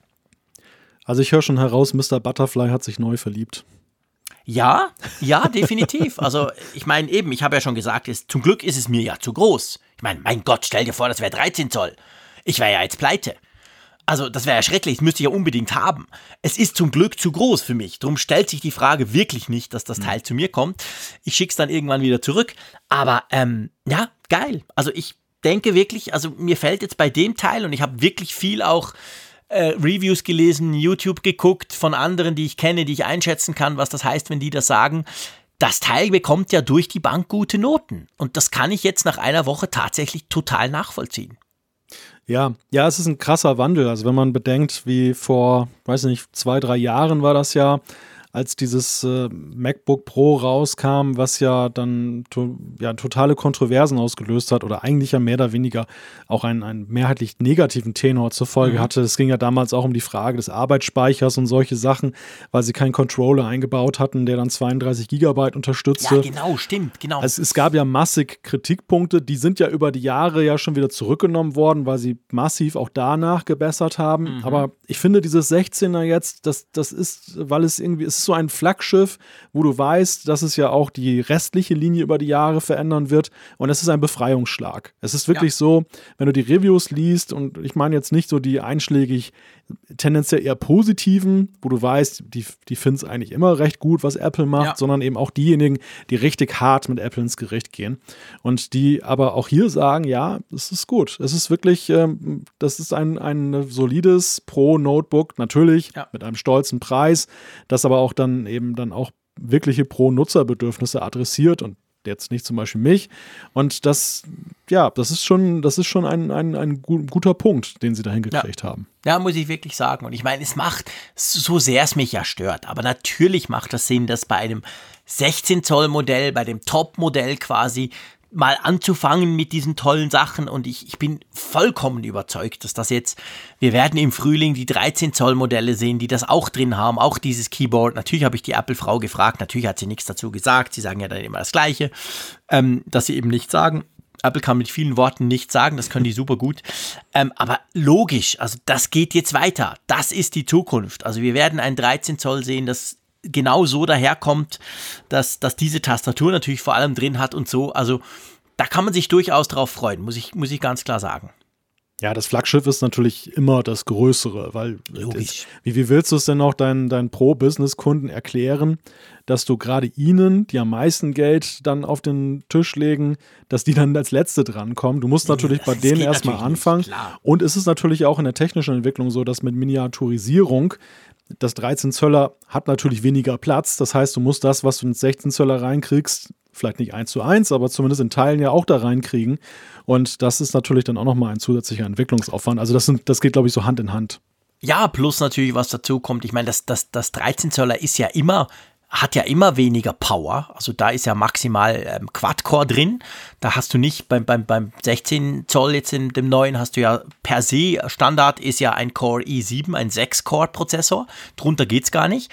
Und dann kannst du ihn bis 8 Core hochbauen. Also von dem her, das 13 Zöller war immer schon schwächer, aber es dürfte natürlich spannend sein, im Frühling dann zu gucken, kriegen sie da zum Beispiel einen 6-Core rein? Was natürlich eine, eine krasse Leistung wäre in einem nur 13 Zoll großen Gerät oder bleibt es auch da beim, beim 4-Core-Prozessor, was ja auch schon viel besser war als beim Dual-Core, den wir jahrelang drin hatten. Also Apple geht da schon auch Schritte vorwärts. Nee, also definitiv, muss ich sagen, ist wirklich, ist wirklich cool. Auch der Bildschirm, der ist ja ein bisschen größer. Das, ja, also das fällt jetzt selbst mir und ich bin ja der Bildschirmfreak hier. So, so arg fällt mir das jetzt also nicht auf, aber ja, nimmt man natürlich mit, vor allem weil die Ränder ein bisschen ab, ab äh, bisschen weniger dick sind. Alles in allem schönes Gerät. Über Akkulaufzeit kann ich natürlich noch nichts sagen. Was einem auffällt, ist, es hat ein gigantisches Ladeteil dabei. Ein Riesending. Das stecke ich also in Südfrankreich nicht ein, sonst fällt dort der Strom aus. Aber sagen wir mal in, in, in besser, das ist jetzt ein fieser Spruch, aber das ist wirklich ein Riesenteil. Das hat ja 100 Wattstunden der Akku und entsprechend wurde auch das, das, das Ladegerät noch ein bisschen hoch ge, ge, ge, gespeckt. Ähm, ja, also Akkulaufzeit kann ich noch nichts dafür sagen, aber sonst super Gerät, wirklich spannend und wer das braucht, wer den Power braucht oder wer eben zum Beispiel den Platz auf dem Bildschirm braucht, der kann, das muss ich wirklich sagen, bei dem Modell bedenkenlos zuschlagen. Bedenkenlos zuschlagen. naja, ja, eigentlich schon, oder? Nee, ich, das war jetzt fast, das war jetzt eigentlich ein Versuch, aufs nächste Thema ähm, überzuleiten. ich sage nichts dazu. Ja, ja, klar. Meine Meinung dürfte klar sein, oder? In Sachen bedenkenlos zuschlagen, wenn es um den Trump geht. Ja. Aber ja, es geht tatsächlich nochmal um den Trump und es geht um die Mac Pro Fabrik. Wir haben ja letzte Woche drüber gesprochen. Ähm, ja, da gab es doch jetzt so, kann man Kontroverse sagen? Wäre wahrscheinlich ein bisschen zu viel gesagt, oder? Naja, zumindest gab es erstmal einen sehr merkwürdigen Termin. Den hatten wir ja damals in Aussicht gestellt. Das war ja so, dass mhm. an jenem Mittwoch, als wir das aufnahmen, stand der bevor. Und dann nach unserer Aufzeichnung geschah es dann auch, dass Donald Trump, der Präsident der USA, das äh, Apple-Werk äh, im texanischen Austin besucht hat, nebst Tim Cook als Apple-Chef. Und dort wird ja bekanntermaßen der Mac Pro zusammengesetzt aus den Teilen, die in China gefertigt werden. Das war beim Champagnerkübel schon so. Das ist jetzt beim neuen Mac Pro auch so. Das Skurrile ist eigentlich zweierlei. Das eine ist, dass Trump dort halt hingefahren ist, um dann eben zu loben, dass Apple nun in den USA Fabriken aufmacht. Wohl wissend, dass ja dort schon seit Jahren diese Fabrik existierte, Nein, das wenn weiß auch nicht. Der nicht. Der hat heute noch mal, der hat heute wieder wieder irgendeinen Wahlkampfauftritt gesagt. Der, der, der geht jetzt groß her. Ich habe Apple in die USA zurückgebracht. Ja, Schau mal die tolle Fabrik. Ich behaupte, er will es nicht wissen, ne, weil es ja, natürlich Leute geben, die das ja für ihn recherchieren könnten. Und ähm, das, das andere ist dann halt auch, das ist für, da ist Apple sehr in die Kritik geraten, dass, dass ähm, es gibt ein, ein äh, Video, was dann auch publiziert wurde, das dann so im, eigentlich schon für den Wahlkampf 2020 konzipiert ist mhm. und wo dann eben auch Tim Cook eine Rolle drin spielt und Apple überhaupt und es, viele kritische Stimmen haben halt in den USA gefragt, wie tief kann man sinken als Apple, um Strafzölle in Sachen China zu vermeiden, dass man sich dermaßen mit, mit Trump da jetzt dann ähm, gemeinsame Sache macht. Dass, dass Apple da einen sehr pragmatischen Weg wird, insbesondere Tim Cook, und ihn nicht, also einerseits deutlich schon zu erkennen gibt, was er von der Politik von Trump hält, auf der anderen Seite aber immer vernünftig mit ihm redet. Okay, das ist ja das eine, aber sind die hier zu weit gegangen? Was, was ist dein Eindruck? Ja, ich meine, man darf natürlich nicht vergessen, Apple letztendlich will Kohle verdienen. Punkt. Und, und die, die Zölle, die da ja rumgeistern, die können für Apple natürlich ein massives Problem darstellen, weil sie ja nach wie vor den ganz großen Teil in China produzieren lassen. Ähm, von dem her, dass man da versucht, das irgendwie äh, abzuwenden, ich sag mal, Apple ist da exponierter als viele andere Tech-Firmen. Ich meine, Google ist ja nur Software und in China sind sie sowieso nicht. Den kann das, salopp gesagt, ist es natürlich nicht, aber theoretisch mehr egal sein als Apple. Also von dem her, dass man da versucht, irgendwie Einfluss zu nehmen, das kann ich durchaus nachvollziehen. Das finde ich eigentlich grundsätzlich auch okay. Ich meine, beim Team Cook ist das Spezielle halt, ich meine, er ist ja sozusagen der Gegenentwurf vom Trump. Also er ist ja offen homosexuell, er, er tut sich wirklich für Minderheiten einsetzen. Das sagt er auch immer wieder, das tweetet er auch immer wieder.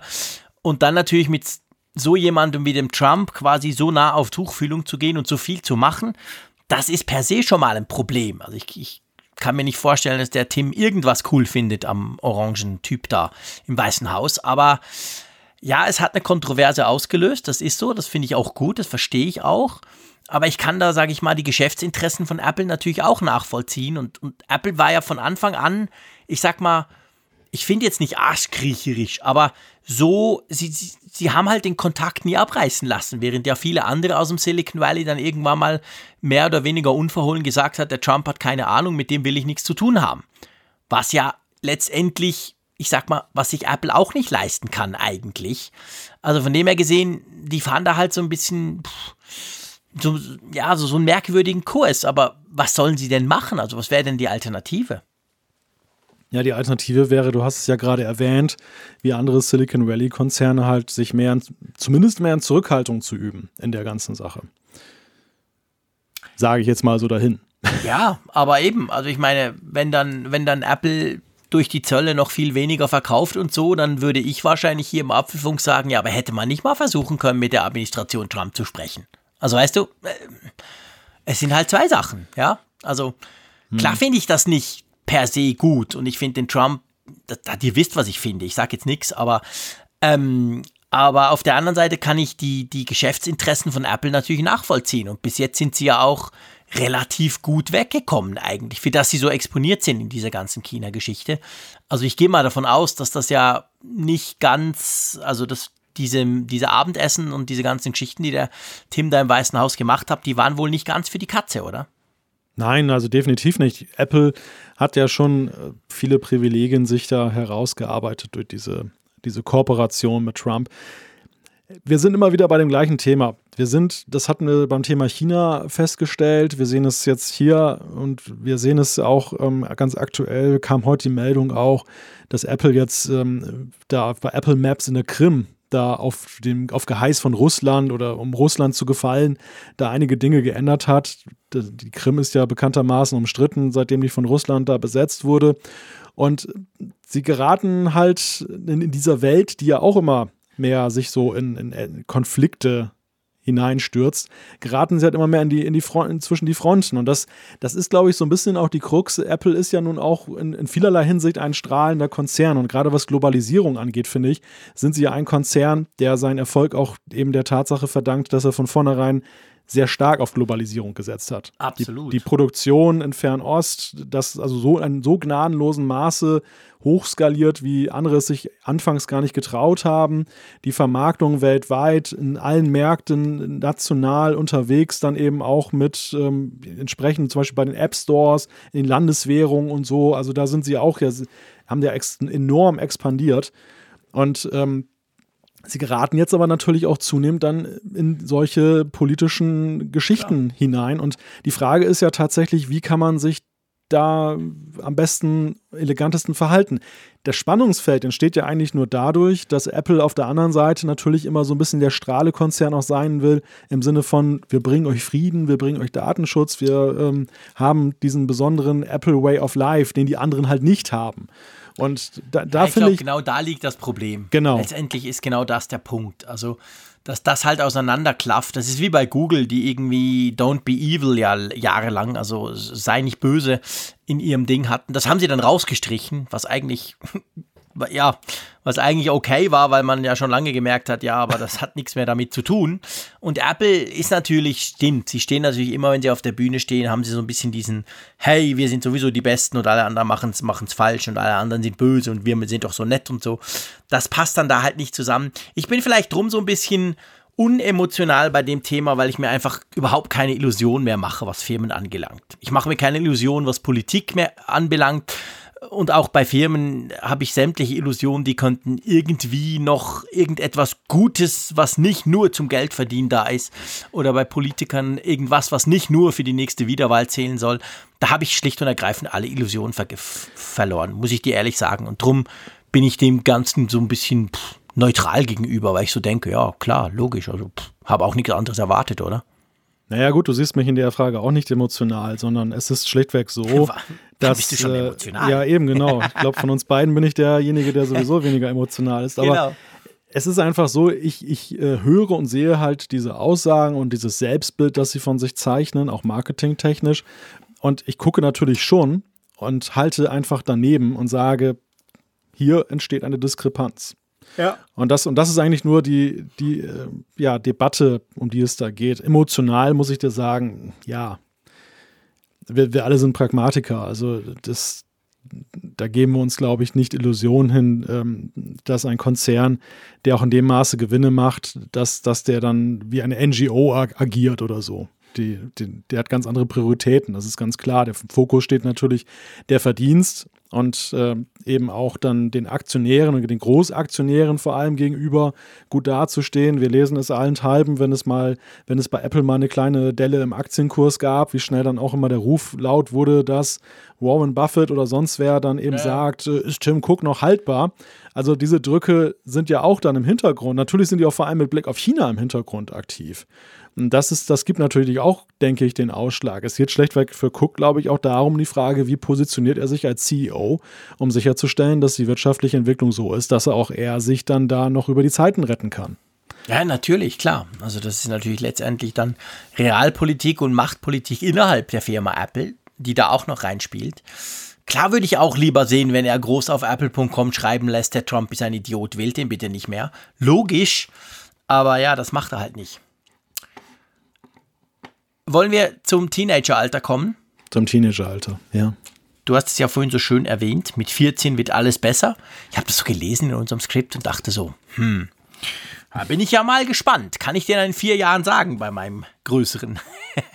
Aber es geht, glaube ich, nicht um Kinder, oder?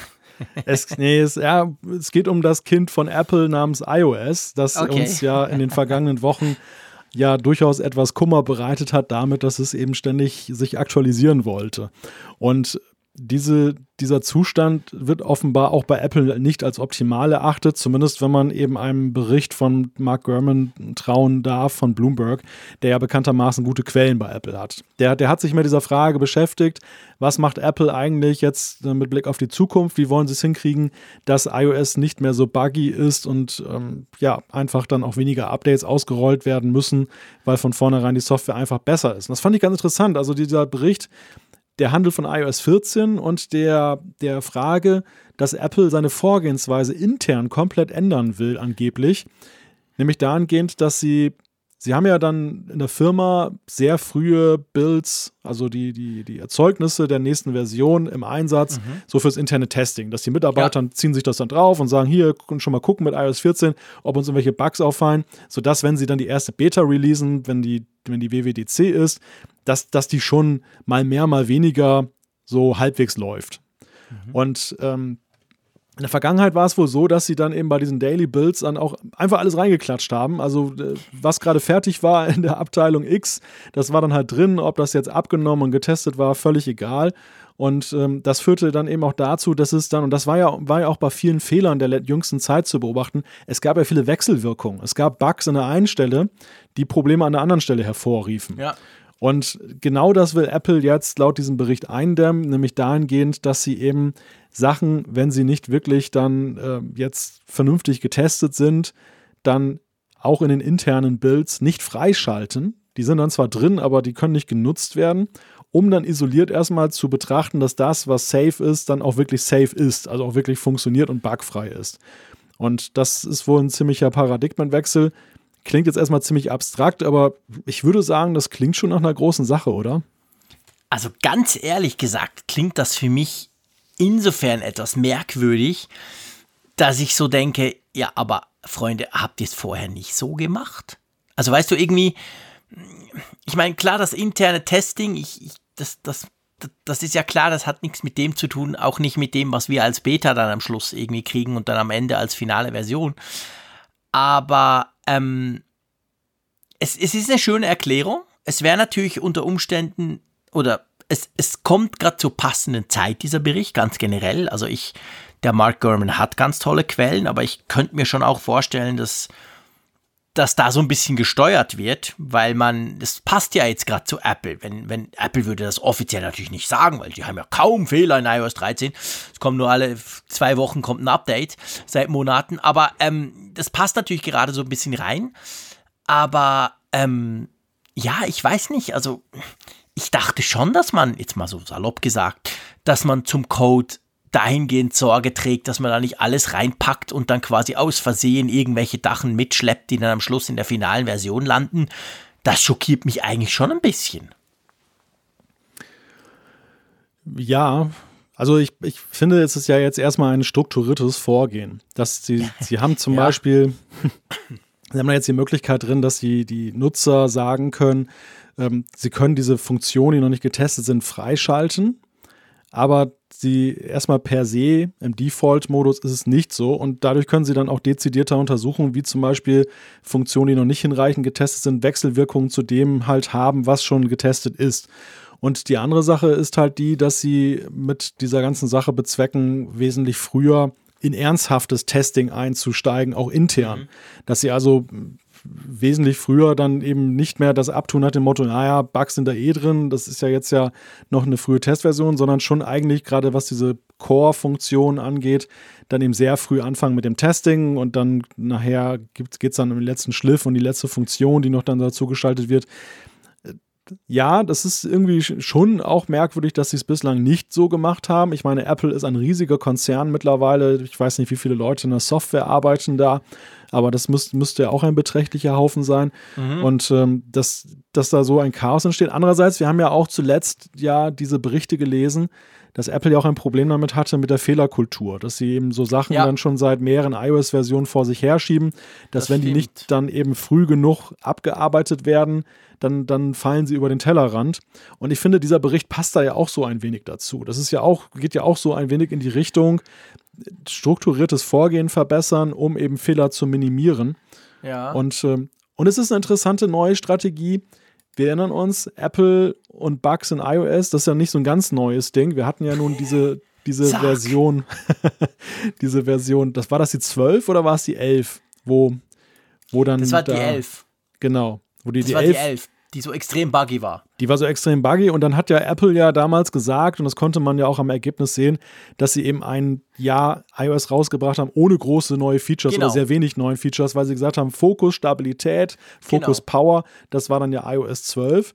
Und trotzdem sind sie ja ganz schnell auch mit iOS 12 und jetzt erst recht mit der 13 wieder in das Fahrwasser geraten, dass die Leute sich über Fehler unterhalten und sagen, Apple Software hält nicht mehr Schritt mit der Qualität der Hardware.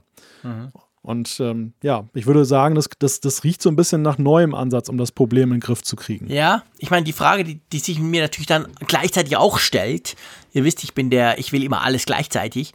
Ähm, meinst du denn, wenn man das jetzt, also ich meine, man weiß ja nicht genau, wie, wie genau das, ob das wirklich so funktioniert, aber gehen wir mal davon aus, ähm, würde das denn dann für iOS 14 heißen, dass man sich dann halt doch trotz den neuen internen Prozessen wieder so ein bisschen salopp gesagt dass es dann ein bisschen weniger neue Funktionen mit iOS 14 gibt, als wir es jetzt zum Beispiel mit 13 bekommen haben.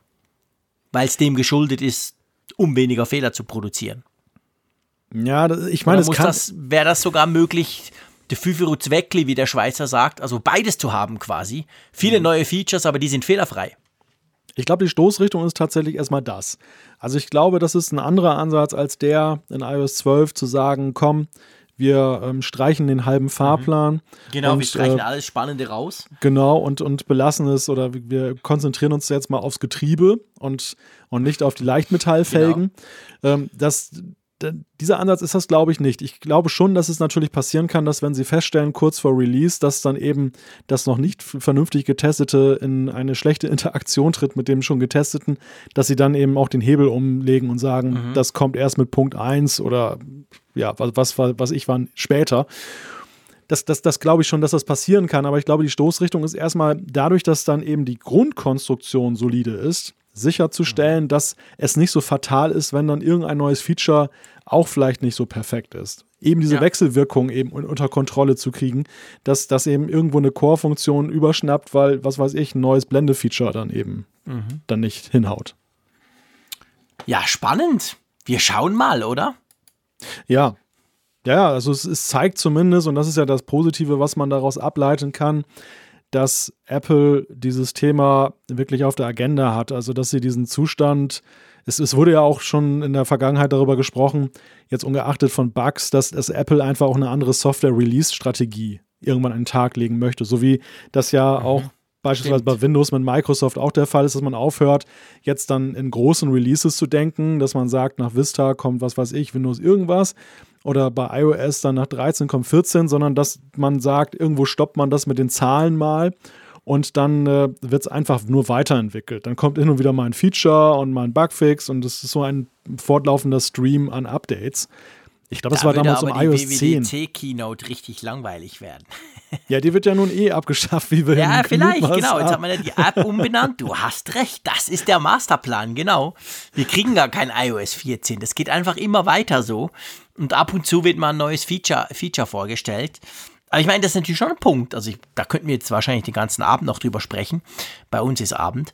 Ähm, ich meine, guck's bei Microsoft an da kommt es mir schon so vor. Ich meine, früher Windows 7 nach, nach, nach, nach Vista und dann kam Windows 8 ganz anders mit Kacheln und dann kam Windows 10 und das waren schon noch so Dinge oder wow, neue Funktionen und so.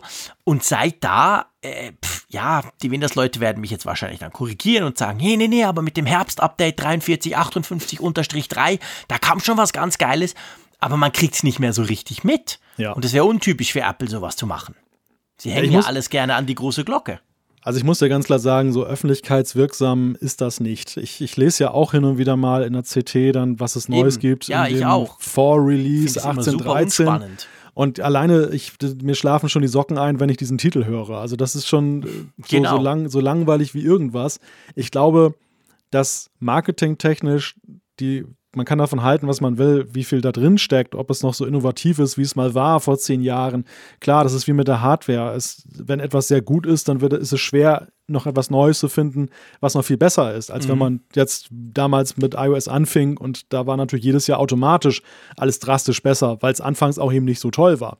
Klar. Und das, das ist richtig, aber ich glaube schon, dass das einfach, dass die Aufmerksamkeit eine andere ist und auch die Begeisterungsfähigkeit der Menschen eben eine größere ist, wenn du eben mit solchen Zahlen hantierst und dann eben auch das in große Schritte gruppierst und genau. nicht sagst, dass es ein fortlaufender Stream an Neuigkeiten ist, der ja halt nicht wirklich herausragt. Das, das kann man ganz klar aus dem Windows-Modell ablesen. Ja, und, und Apple will ja herausragen. Von dem her denke ich schon, dass sie in dem Bereich wahrscheinlich das nicht tun werden. Aber es kann natürlich intern, kann es natürlich trotzdem sein, dass sie, oder ich, also seien wir ehrlich, wir gehen ja beide davon aus, dass na, nachdem wir jetzt neun Releases hatten seit Ende September von iOS 13 neun Updates, zum Teil richtig krasse Updates, die wirklich wichtig waren, weil irgendwas gar nicht funktioniert hat.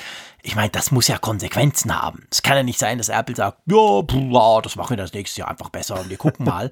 Also, da gehe ich eigentlich davon aus, dass da jetzt, es müssen ja nicht gerade Köpfe rollen sein, aber da muss irgendwas passieren, oder? Da sind wir uns ja einig.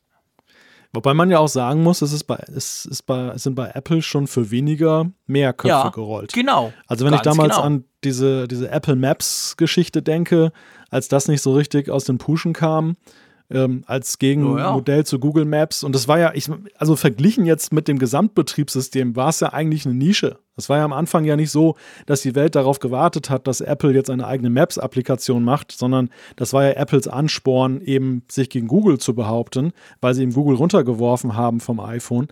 Aber das sonstige OS war ja, war ja klasse, es war ja in einem sehr guten Zustand und trotzdem mhm. musste Forstel damals gehen. Und ich finde, wenn man das mal so vergleicht, so wie der Impact auf die Nutzer ist, so in der Fläche, dann, dann ist das schon bemerkenswert eigentlich, äh, wie stabil die, die Software-Sparte da unterwegs ist personell. Ja, da müsste man eigentlich dem Craig seine Haare noch viel mehr abstehen vor Schreck. Da sind wir wieder Wenn beim er, Föhn. genau, da sind wir wieder beim Föhn. Da schließt sich der Kreis, genau. Also da müsste er schon eine Föhnforce gründen, die das natürlich sofort unter, unter, unter, untersucht und das macht er offensichtlich auch. Also ja. mal gucken. Wenn wir mal, by the way, ähm, quasi äh, zum Beispiel einen Leak von Apple kriegen und den intern kommunizieren wollen, dann könnten wir das ja zum Beispiel mit der Signal-App machen. Das ist ja ein Messenger, der gilt im Allgemeinen als sehr sicher. Ich glaube, der Snowden hat sogar gesagt, nutzt den. Und der kommt jetzt aufs iPad, also mit einer echten nativen iPad-App. Du siehst mich geplättet. Ja, ich sehe dich total geplättet, genau. Ich meine, du bist ja sowieso, dir, dir brauche ich ja nur das, das Wort Messenger hinzuwerfen, dann schießt du mir in einer Millisekunde zurück, what up? Und dann müssen wir gar nicht mehr weiter diskutieren, oder? Du bist ja der Mr. WhatsApp. Äh, ich bin alles andere als ein begeisterter WhatsApp-Nutzer, aber ich füge mich einfach so der deutschen Mehrheit, die diesen Messenger für sich auserkoren hat, vielleicht weil ihnen das so. Die Deutschen waren ja Weltmeister im SMS verschicken, muss man ja sagen. Echt? Als, die, als die Amerikaner das Texting noch gar nicht erfunden hatten, da waren die Deutschen ja schon da unterwegs. Was Stimmt, ja auch was ja auch sehr den Mobilfunkstrukturen damals geschuldet war, den Tarifen, weil es die waren einfach so unverschämt teuer, gerade im Prepaid-Bereich, dass die Jugendlichen alle Alternativen gesucht haben und haben sich halt SMS zugesteckt. Die kosteten zwar auch 40 Pfennig, aber das war immer noch weniger als 1,49 Mark pro Minute um zu telefonieren. Und so ist ja diese, diese facettenreiche SMS-Kultur entstanden. Und ich glaube auch, der Erfolg von WhatsApp in Deutschland hat sehr viel damit zu tun, dass der Deutschen liebstes Kind beim Handy halt die SMS war und WhatsApp dem so ähnlich war. Sie waren gar nicht bereit, etwas Innovatives, Andersartiges zu sehen, sondern sie liebten dieses Vorhandene und es war plötzlich kostenlos, aber es fühlt sich an wie SMS.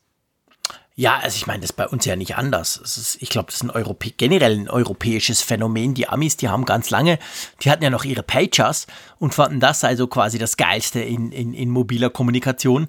Da haben wir schon lange SMS rumgeschickt und äh, das ist dann tatsächlich von Europa ausgegangen. Also bei uns war das nicht anders in der Schweiz. Wir haben auch Millionen, Milliarden SMS geschickt immer. Und ich meine, bei uns ist einfach ich glaube, bei uns ist generell, also ich komme ja auch um WhatsApp nicht rum. Seien wir ehrlich, ich würde das ja sofort löschen. Ich würde ein Riesenfest machen.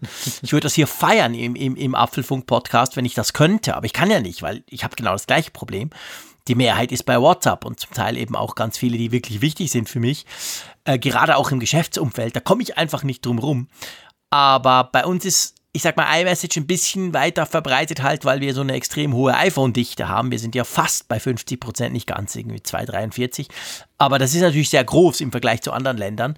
Drum schickt sich der ein oder andere da halt noch eine iMessage. Aber ja, also auf jeden Fall, Signal ist ein Messenger, der natürlich, sagen wir mal, das gleiche Problem hat wie alle anderen Messenger, die nicht WhatsApp heißen, nämlich das Problem, dass die User da nicht sind. Aber die, die sich natürlich aktiv dafür entscheiden, die sagen, okay, mir ist diese Sicherheit wichtig, ich will das und, und Signal gilt im Allgemeinen als sehr sicher, die können quasi den nutzen und die kriegen jetzt eine iPad-App, was ich grundsätzlich cool finde, weil eigentlich merkt man ja schon, ich meine, WhatsApp ist da natürlich ganz krass halt, es ist längst nicht so, dass alle Messenger ja auf dem iPad funktionieren, weil sehr mhm. viele sind ja noch an die Mobilfunknummer, WhatsApp ist da eben das Beispiel, gebunden. Dadurch laufen sie per se mal nicht auf dem iPad. Also von dem her gesehen, das fällt mir immer auf, wenn ich auf dem iPad bin, da geht das halt nicht so ganz mit dem Messaging eigentlich, oder? Ja, also WhatsApp ist da in der Beziehung ja auch sehr rückständig. Es gibt ja diesen Kunstgriff, dass du diese Desktop-Version, diese Web-Version, die ja eigentlich nur so ein Webview ist, was dann über den Handy Messenger kommuniziert, mhm. dann eben sehen kannst. Das Ganze kannst du mit, es gibt da diverse iPad-Apps von irgendwelchen Entwicklern, die dann ja sozusagen ah, ein, ein Webview dann halt auf deinen, auf deinen iPad zaubern und dieses, diese Desktop-Version dann da darstellen. Aber all das ist natürlich nicht wirklich befriedigend. Und ähm, ja. das, das ist halt schon wohltuend, wenn du Messenger hast, die nativ, also vom Hersteller selber, dann eben dann auch das iPad unterstützen oder idealerweise auch Desktop-Computer. Also insofern, ich meine, ich habe so ein bisschen, ich war so ein bisschen jetzt herablassen am Anfang, was Signal angeht. Grundsätzlich erstmal eine sehr gute Nachricht. Ich finde halt, Signal ist so sehr exotisch. Also ich, ich, ich befürchte halt immer, dass das so in der Journalistenbubble halt sehr hoch gehandelt wird. Ja, ich glaube auch. Ich, ich habe auch, äh, bin da auch in ein paar Gruppen bei Signal tatsächlich drin, wo eben Journalistenkollegen dann auf Nummer sicher gehen und finden das total dufte und so und mich nervt dieser Messenger eher. Ich weiß nicht warum. Ich kann es dir nicht sagen. Also ich, ich mag ihn layoutmäßig, also UI-mäßig nicht so besonders gern und irgendwie habe ich auch gar keinen Bock, in einem extra Messenger unterwegs zu sein. Also für mich ist eigentlich als WhatsApp-Alternative zunehmend Telegram attraktiv ja. geworden. Ich finde, das ist einfach der schickere ähm, und äh, Messenger, der auch funktionell, das, ich meine, diese Liebe ist jetzt noch gewachsen, dadurch, dass ich festgestellt habe, wie einfach es ist, einen Bot zu programmieren und einen Channel da einzurichten was für ein Krampf war das immer für die Medienhäuser bei WhatsApp, dann da ein Newsletter für die Leser einzurichten. Und da haben sich einige Dienstleister auch dumm und dämlich mitverdient, dass sie das für sie übernommen haben. Und in Telegram ist das halt wirklich so ganz barrierearm und wirklich ja, auf die Funktionen fokussiert. Finde ich einfach schick. Und was Sicherheit angeht, muss ich dir sagen, da habe ich immer ein Schweizer Produkt bevorzugt. Das, das Threema nämlich. Ja, Threema. Threema ist natürlich auch sehr sicher, vor allem weil es in der Schweiz, ähm, also auch auf Schweizer Servern läuft, auf Schweizer in Infrastruktur. Ähm, das stimmt, das ist generell so. Ähm, hat aber das gleiche Problem wie eigentlich alle anderen auch. Es ist halt niemand drauf. Also man muss es wirklich ganz konkret ja, im Sinn von, hey, mit dem will ich jetzt sicher kommunizieren. Also komm, dann tue ich mich mit dem mal treffen, möglichst physisch und dann sage ich dem, komm, wir installieren jetzt beide den und den Messenger. Dann funktioniert das. Aber so die Idee halt, vom Messaging, du erreichst alle und da ist halt, ja, da ist halt WhatsApp der absolute Standard. Ich habe seit Jahren praktisch niemanden mehr getroffen, der nicht auf WhatsApp ist. So völlig unproblematisch kannst du einfach bei WhatsApp das eingeben und zack, der ist sowieso drauf. Das ist halt letztendlich für alle anderen ein großes Problem und das wird sich auch nicht so schnell aus der Welt schaffen lassen. Ähm, mir ging es ja nur so ein bisschen drum, also diese, diese Meldung, die hätten wir auch durchaus in die Apfelstücke packen können, aber ich hatte gehofft, und das ist ja jetzt auch passiert, dass wir eben dann so ein bisschen über Messaging ganz generell auch sprechen und halt über die große Dominanz von, von, von, von WhatsApp. Ähm, mal schauen, wie sich das entwickelt. Also mich stört ja ehrlich gesagt an WhatsApp am meisten diese Bindung an ein Gerät. Das finde ich so ganz schrecklich. Ähm, weil ich ja immer mit mehreren unterwegs bin und das finde ich eigentlich total doof, dass ich dann immer nur auf meinem einen iPhone WhatsApp nutzen kann und sonst nirgends. Also jetzt mal abgesehen von dieser komischen Desktop-Version, aber das ist ja was, was vielleicht dann auch noch sich verändert. Da ist ja, ist ja Facebook dran, das sagen sie schon länger. Mal gucken, ob da mal was rauskommt mit so in Sachen Login und so. Also mich stört eine ganze Menge an WhatsApp. Insofern bin ich sehr aufgeschlossen der Idee gegenüber, dass andere Messenger da mehr Boden gewinnen. Ich glaube einfach, dass das Signal und, und, und Streamer und, und, und Streamer ist, da finde ich noch, ja, es wirkt einfach mehr, als wenn sie auf die Zielgruppe fokussiert sind. Das werden, glaube ich, immer Nischen-Messenger sein, die, wie du es so gerade so schön skizziert hast, dann von Leuten genutzt werden, die sich da dezidiert verabreden, das zu nutzen, aber einfach dann oft wegen der Sicherheitsfeatures. Das ist kein Massenmessenger, sondern das ist, das ist wirklich so Journalist und Informant oder eben Geheimagenten oder was weiß ich für Leute, äh, die Wirtschaftsgeheimnisse zu schützen haben. Und du kannst ja auch dann eben sagen, dass du dann eben dein Gegenüber, wenn du es physisch dann gegenüber hast, dass du sagst, hier, ich scanne mal dein, da so, so ein Bild ab genau. von deinem, deinem Messenger und dann ist das auch verifiziert, dann das Gerät noch zusätzlich. Und das sind halt ganz schicke Funktionen und die aber jetzt einen sehr bestimmten Zweck erfüllen. Ja. Und ja, da, da sehe ich halt Signal nicht wirklich jetzt auf dem, dem Durchmarsch dann Nein, eben was abzulösen. definitiv nicht. Also das, das, das ist definitiv nicht der, nicht der Fall. Das denke ich auch nicht. Aber das ist sowieso eben ein schwieriges Pflaster. Das muss man auch ganz klar sagen. Ja. Gut. Lass uns zu den ähm, Apfelstücken kommen. Das sind, ist quasi die Rubrik, wo wir Sachen reinpacken, die, die uns einfach aufgefallen sind, die uns aber vielleicht nicht unbedingt gleich ein komplettes Thema schenken. Ähm, die AirPods Pro verkaufen sich gut. Wer hätte das gedacht? Wer hätte das gedacht, ja. Und wir lesen es allenthalben zurzeit. Und wir lesen aktuell auch, dass äh, sich wohl zumindest bei einigen die, die Lieferzeit, wer jetzt neu bestellt bei Apple, auf nach Weihnachten schon verschoben hat. Echt? Wow, krass. Ich weiß nicht, ich habe jetzt nicht. gleich mal gucken. Guck mal bitte mal nach, ob das verifiziert das bitte mal für die Schweiz. Und ich gucke genau. gleich mal parallel für Deutschland. Ah, ich kann das ja in der, in der, App machen auf dem iPhone, das geht viel schneller. Weißt du, was ich ganz schrecklich finde? Muss ich dir ja. ehrlich sagen, das müssen wir jetzt einfach mal diskutieren hier im Apfelfunk. Ich finde es unsäglich, dass Apple ja auf seiner Webseite apple.com haben die ja den Store schon lange rausgekickt. Den findest du ja nur noch über Umwege quasi. Also du musst ja immer übers, übers Modell gehen und dann irgendwo kaufen und dann findest du vielleicht noch den Store. Das nervt mich tierisch. Das war früher viel einfacher. Da bin ich in den Apple Store, also den, den, den digitalen. Und dann, oh krass, vier Wochen ist es bei uns in der Schweiz. Ja, 2. Januar hier in Deutschland. Shit. Also wer uh. jetzt bestellt, kann das neue Jahr Januar. mit wunderbarem Klang. Ah. Ja, weil wir haben ja am zweiten Feiertag, weißt du. Ihr habt am zweiten Feiertag. Ja klar, logisch. Wieso, wieso das denn? Ist der erste Keine Ahnung. auch Feiertag? Frag mich nicht, ich weiß es nicht. Aber Ihr habt zwei Tage Feiert, zwei ja. Tage Feiertag. Ja klar. Also der erste muss man, ich meine, am ersten ist man ja total besoffen und hat Kopfweh und so, da kannst du ja nicht arbeiten. Ist ja logisch. Das geht allen so. Und am zweiten, dann kannst du ja mal das Freihaben genießen. Aha.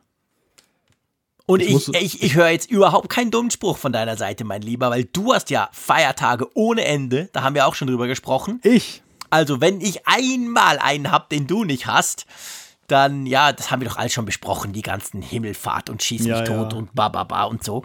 Aber ja, stimmt, das ist lustig. Es ist genau das. Also äh, bei euch kommt der zweite und wahrscheinlich würde das Paket wirklich am zweiten kommen. Und bei uns ist halt der dritte, weil am zweiten mhm. tatsächlich großmehrheitlich, es gibt Ausnahmen, in der Schweiz nichts läuft. Hä, hey, aber das ist ja krass. Das heißt, du kriegst die AirPod Pro jetzt Stand 27. November nicht mehr vor Weihnachten. Also offiziell. Ja. Du kannst sie versuchen, woanders zu kaufen. Aber ja, es gibt, gibt sie wohl auch woanders uh. noch, wo sie dann auf Lager sind. Aber jetzt, wer diesen Weg über Apple geht oder zum Beispiel eine schicke Gravur noch drauf haben möchte, dann muss ja, man sie ja über Apple bestellen. Länger, genau. Genau, dann kann man das schon mal so als, als Ostergeschenk dann vor. Dann ich teste das mal. Wie, wie lange dauert das dann? Ich schreibe bei mir drauf, Malte ist cool. Dann sichern wir das hier. Oh, das will er nicht. Komische schreibt Malte ist ein Langweiler. Nein, Quatsch. Also, ähm, sorry, ganz fies. Das war die Autokorrektur in iOS 13. Ja, ja, ja. ja, ja. 10. Januar, also eine volle Woche dazu. Aha. Oh Gott. Gibt es da so einen Gravierer bei Apple, der dann da so mit einem Lötstift das dann so reinritzt? Dann, genau. wer, wer, wer, macht das überhaupt bei Apple? wer, genau. Wer ist dafür zuständig? Ja, du, Übrigens das ist zum, also, puh. zum, zum Thema Feiertage, mein Lieber. Ne? Also ich beginne das Jahr 2020, das kann ich hier und heute schon sagen, mit Arbeiten am 1. Januar. Echt? Ja, ja, ja, ja. Ja gut, da muss ich sagen, da bist du aber selber schuld. Das kann man doch umgehen, oder? Wer macht den Dienstplan? Den machst du wahrscheinlich selber als Chef, oder? Ja, gut, ich bin ja jemand, der kooperativ unterwegs ist und Ah, auf die okay. anderen eingeht. Und Hast die du dafür an Alternative, Weihnachten frei? Ich wollte es gerade sagen, die Alternative wäre allerdings auch dann gewesen, dann Weihnachten zu arbeiten. Ja. Und da muss ich dir sagen, da ich jetzt niemand bin, der sich so volllaufen lässt an Silvester, ähm, dann arbeite ich doch lieber am Neujahrstag als Da ich als weiß, was du an Silvester vorhast, darfst du dich sowieso nicht volllaufen lassen, mein Lieber. Aha. Aber ähm, nee, es stimmt, ich habe das jahrelang auch so gemacht. Als ich noch beim Radio gearbeitet habe, war das bei uns natürlich auch so. Es gab so quasi, willst du Weihnachten oder willst du eben Neujahr frei? Und eines von beidem hast du gearbeitet. Und ich war lustigerweise immer der, der an, an Weihnachten gearbeitet hat.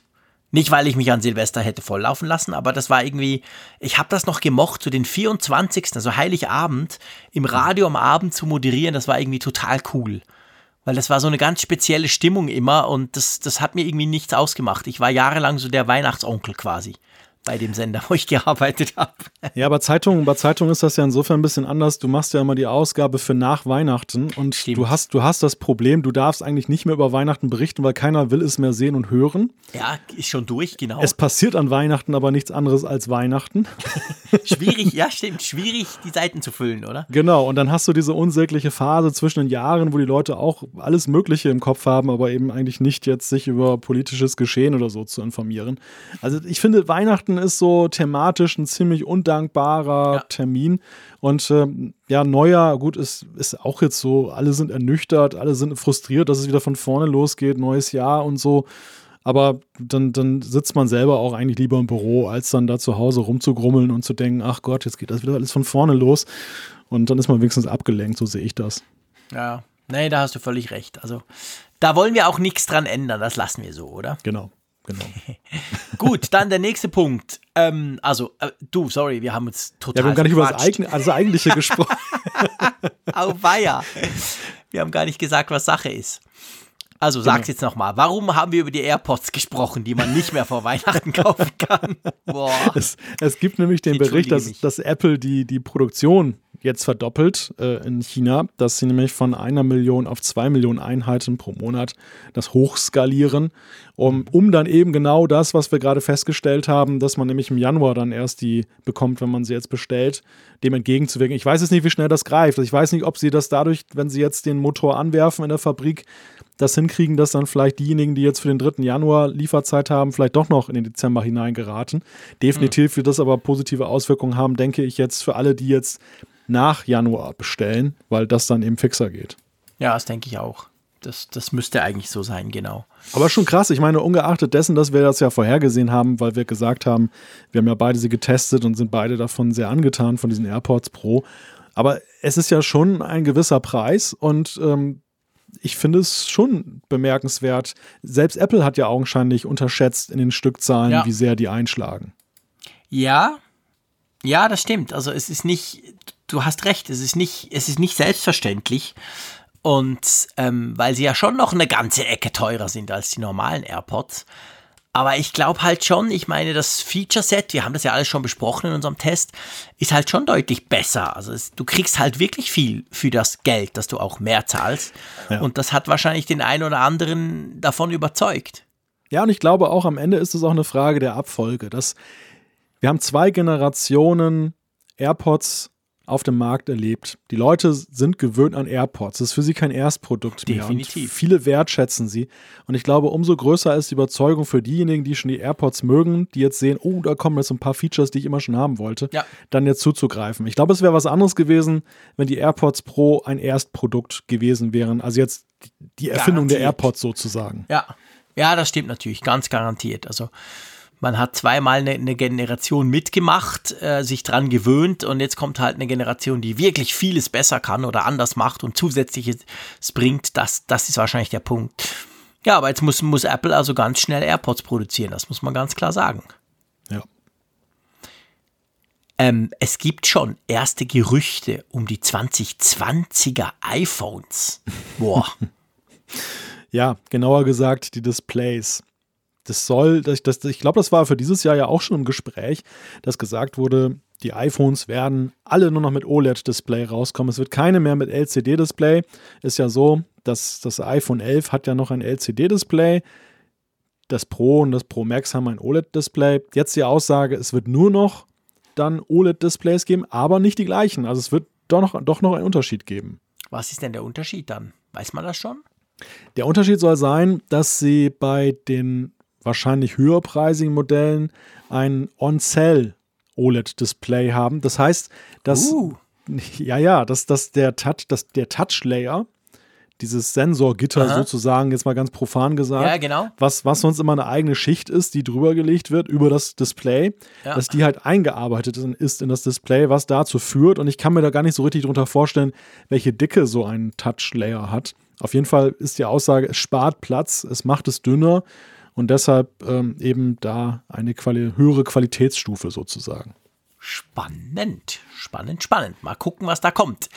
Man munkelt ja auch, und das wäre dann das dritte Apfelstückchen, ähm, dass Apple, nee, sagen wir es mal so, Apple hat ein Patent bekommen für einen AR-Kopfhörer. Und ich muss dir ganz ehrlich sagen, ich habe nicht so ganz begriffen, was denn jetzt dieser AR-Kopfhörer sein könnte, den man jetzt aus diesem Patent ableiten könnte.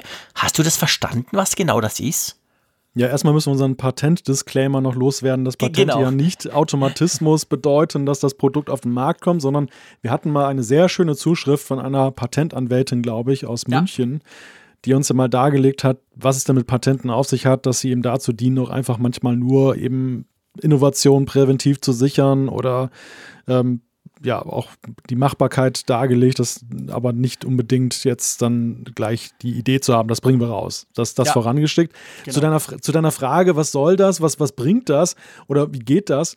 Ähm, die Aussage ist, dass man halt Kopfhörer aufhat und man befindet sich zum Beispiel, ich befinde mich jetzt in einer, in einer ähm, Live-Schalte mit dir und höre dich. Echt krass. Sehr exotisch, die Vorstellung, ich weiß, das kannst du dir gar nichts unter vorstellen, die, die genau. Hörer auch nicht. Wahnsinn.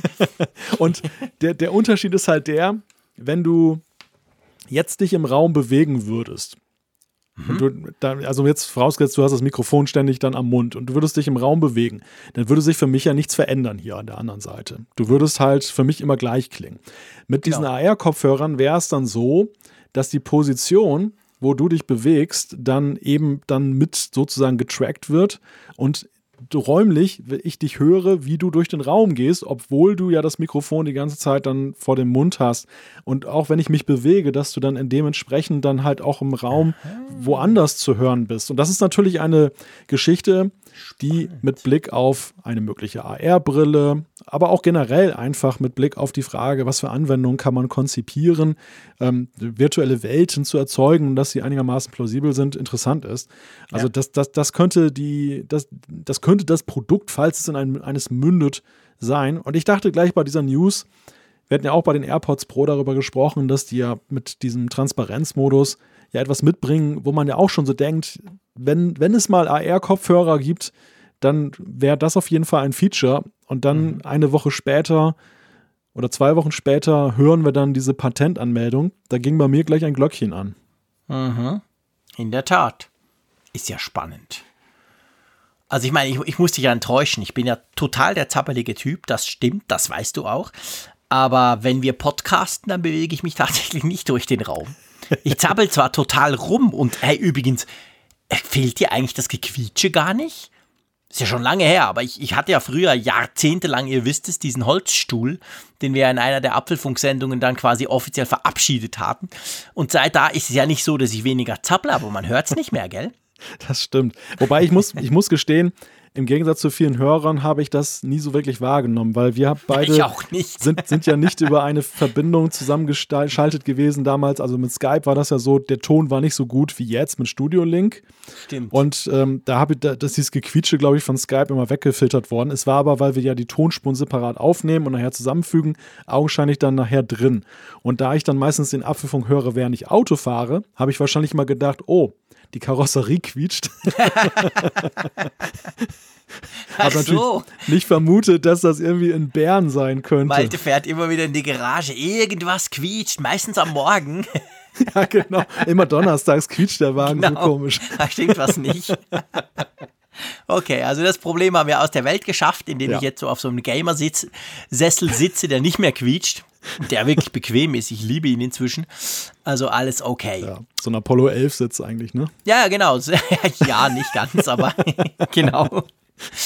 Ich liege ja zum Glück nicht zum Podcasten. Die sind ja beim Start, sind die ja gelegen quasi auf dem Rücken. das wäre auch noch Ja, was. das, das wäre es nochmal, ja. Ja, das wäre auch mal nicht schlecht, genau, wenn es mich dann umhaut oder so. Ähm, Umfrage der Woche, mein Lieber. Haben wir Ja. natürlich auch, hatten wir auch letzte Woche.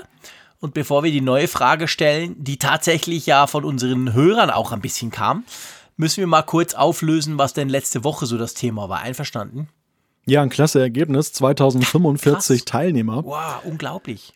Und äh, es ging um eine Frage, die an Apple Watch-Besitzer ging. Äh, welches tägliche Bewegungsziel hast du auf der Apple Watch dir gesetzt? Und klar, der größte Anteil ist dann natürlich ähm, der, weil der Rest sich sehr fragmentiert, ähm, die keine Apple Watch besitzen. Erstaunlicherweise aber nur 25,7 Prozent.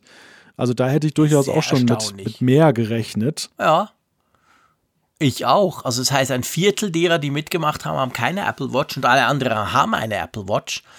Und da sticht er dann eigentlich 400 bis 600, so das, ich sag mal, mehr oder weniger standardmäßige, sticht da so ein bisschen raus, auch mit rund einem Viertel, oder? Es war ja ein bisschen, ein bisschen tricky abzustimmen. Einige fragten ja gleich und sagten, Moment mal, ihr habt ja da als Option gewählt 400 bis 600 und 600 bis 800. Was, welche Option nehme ich, wenn ich 600 habe, weil sie in beiden inkludiert ist?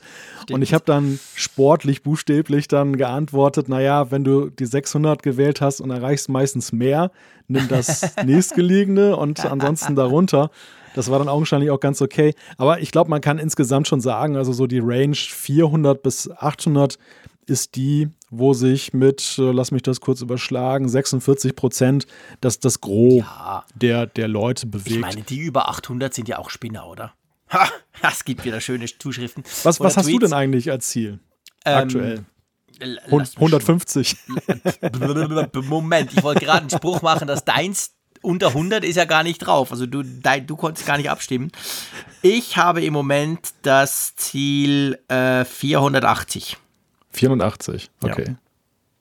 Jo, ist okay, oder? Ja, du? ja das, das, das Hosen runter, Malte. Ja, lass mich kurz mal nachgucken, ich weiß das gar nicht mehr. ich habe nicht mal ein Watchface, wo mir die Ringe angezeigt werden aktuell. Nicht? ist, Ja gut, das ist, weil die sowieso nie voll sind. Das würde Ja, mich ich auch frustrieren. Das würde ich auch wegnehmen. Ja, wenn ich Erfolgserlebnisse brauche, dann, dann duelliere ich mich mit Zaya. Dann äh, da, da Stimmt. gewinnst, da gewinnst ja immer. so, lass mich kurz gucken.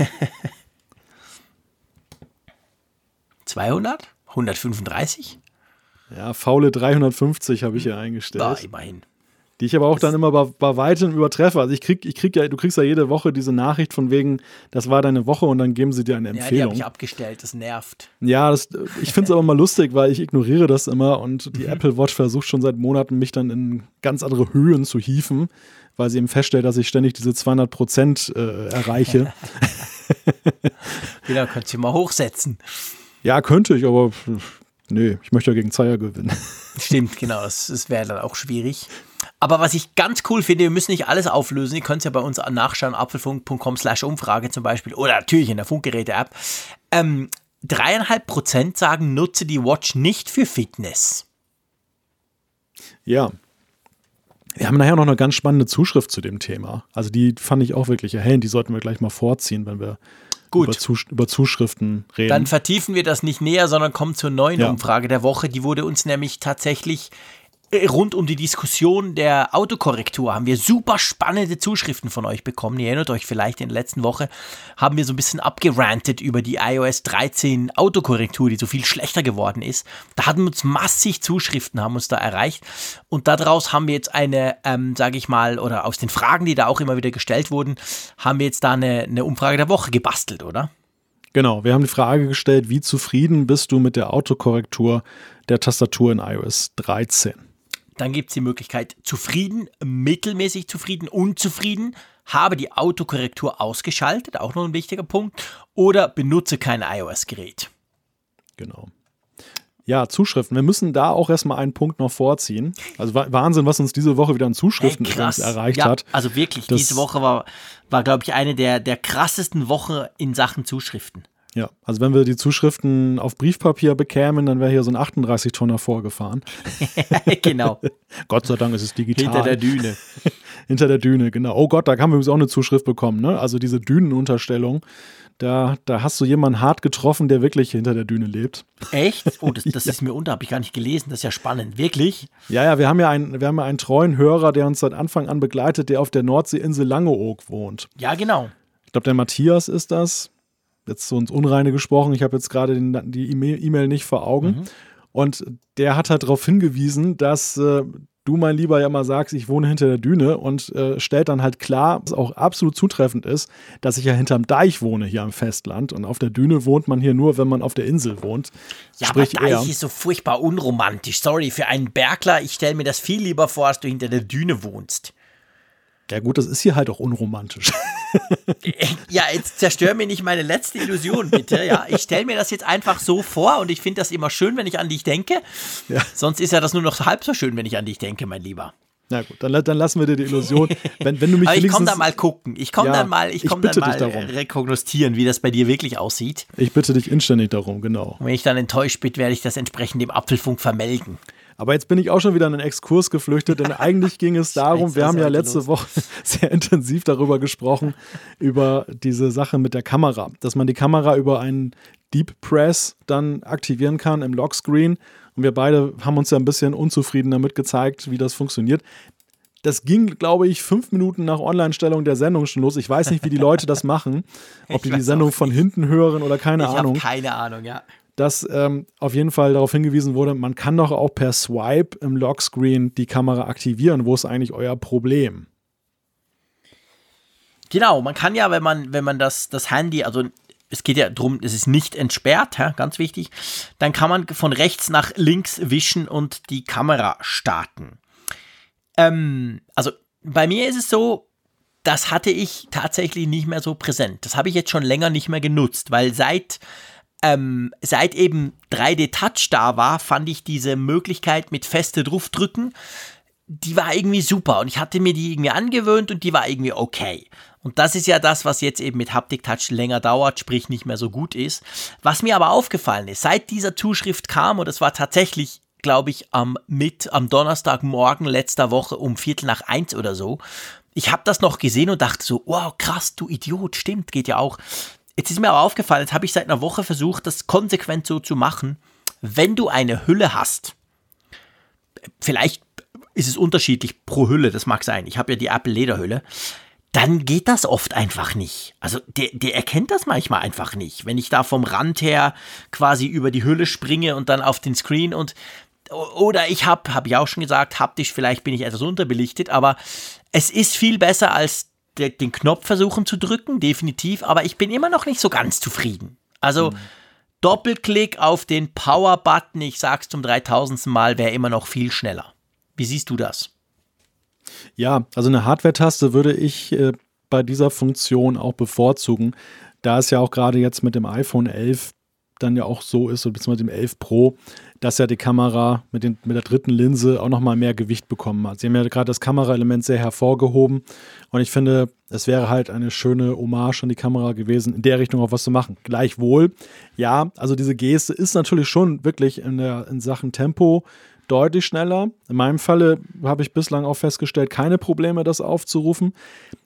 Es ist nur witzig und das habe ich dann bei der Sache wieder gedacht wie viele Gesten man aber tatsächlich gar nicht so im Kopf hat, im Bewusstsein ja, hat. Definitiv. Und, und, und gerade hier ist es sehr irreführend, weil du durch den Button auch irgendwie das Gefühl bekommst, es ist der einzige Weg. Es ist der einzige Weg, jetzt in die Kamera reinzukommen. Also da, da würde ich nicht mal probieren, mit einer Geste zu arbeiten, wenn mir das nicht einer sagt.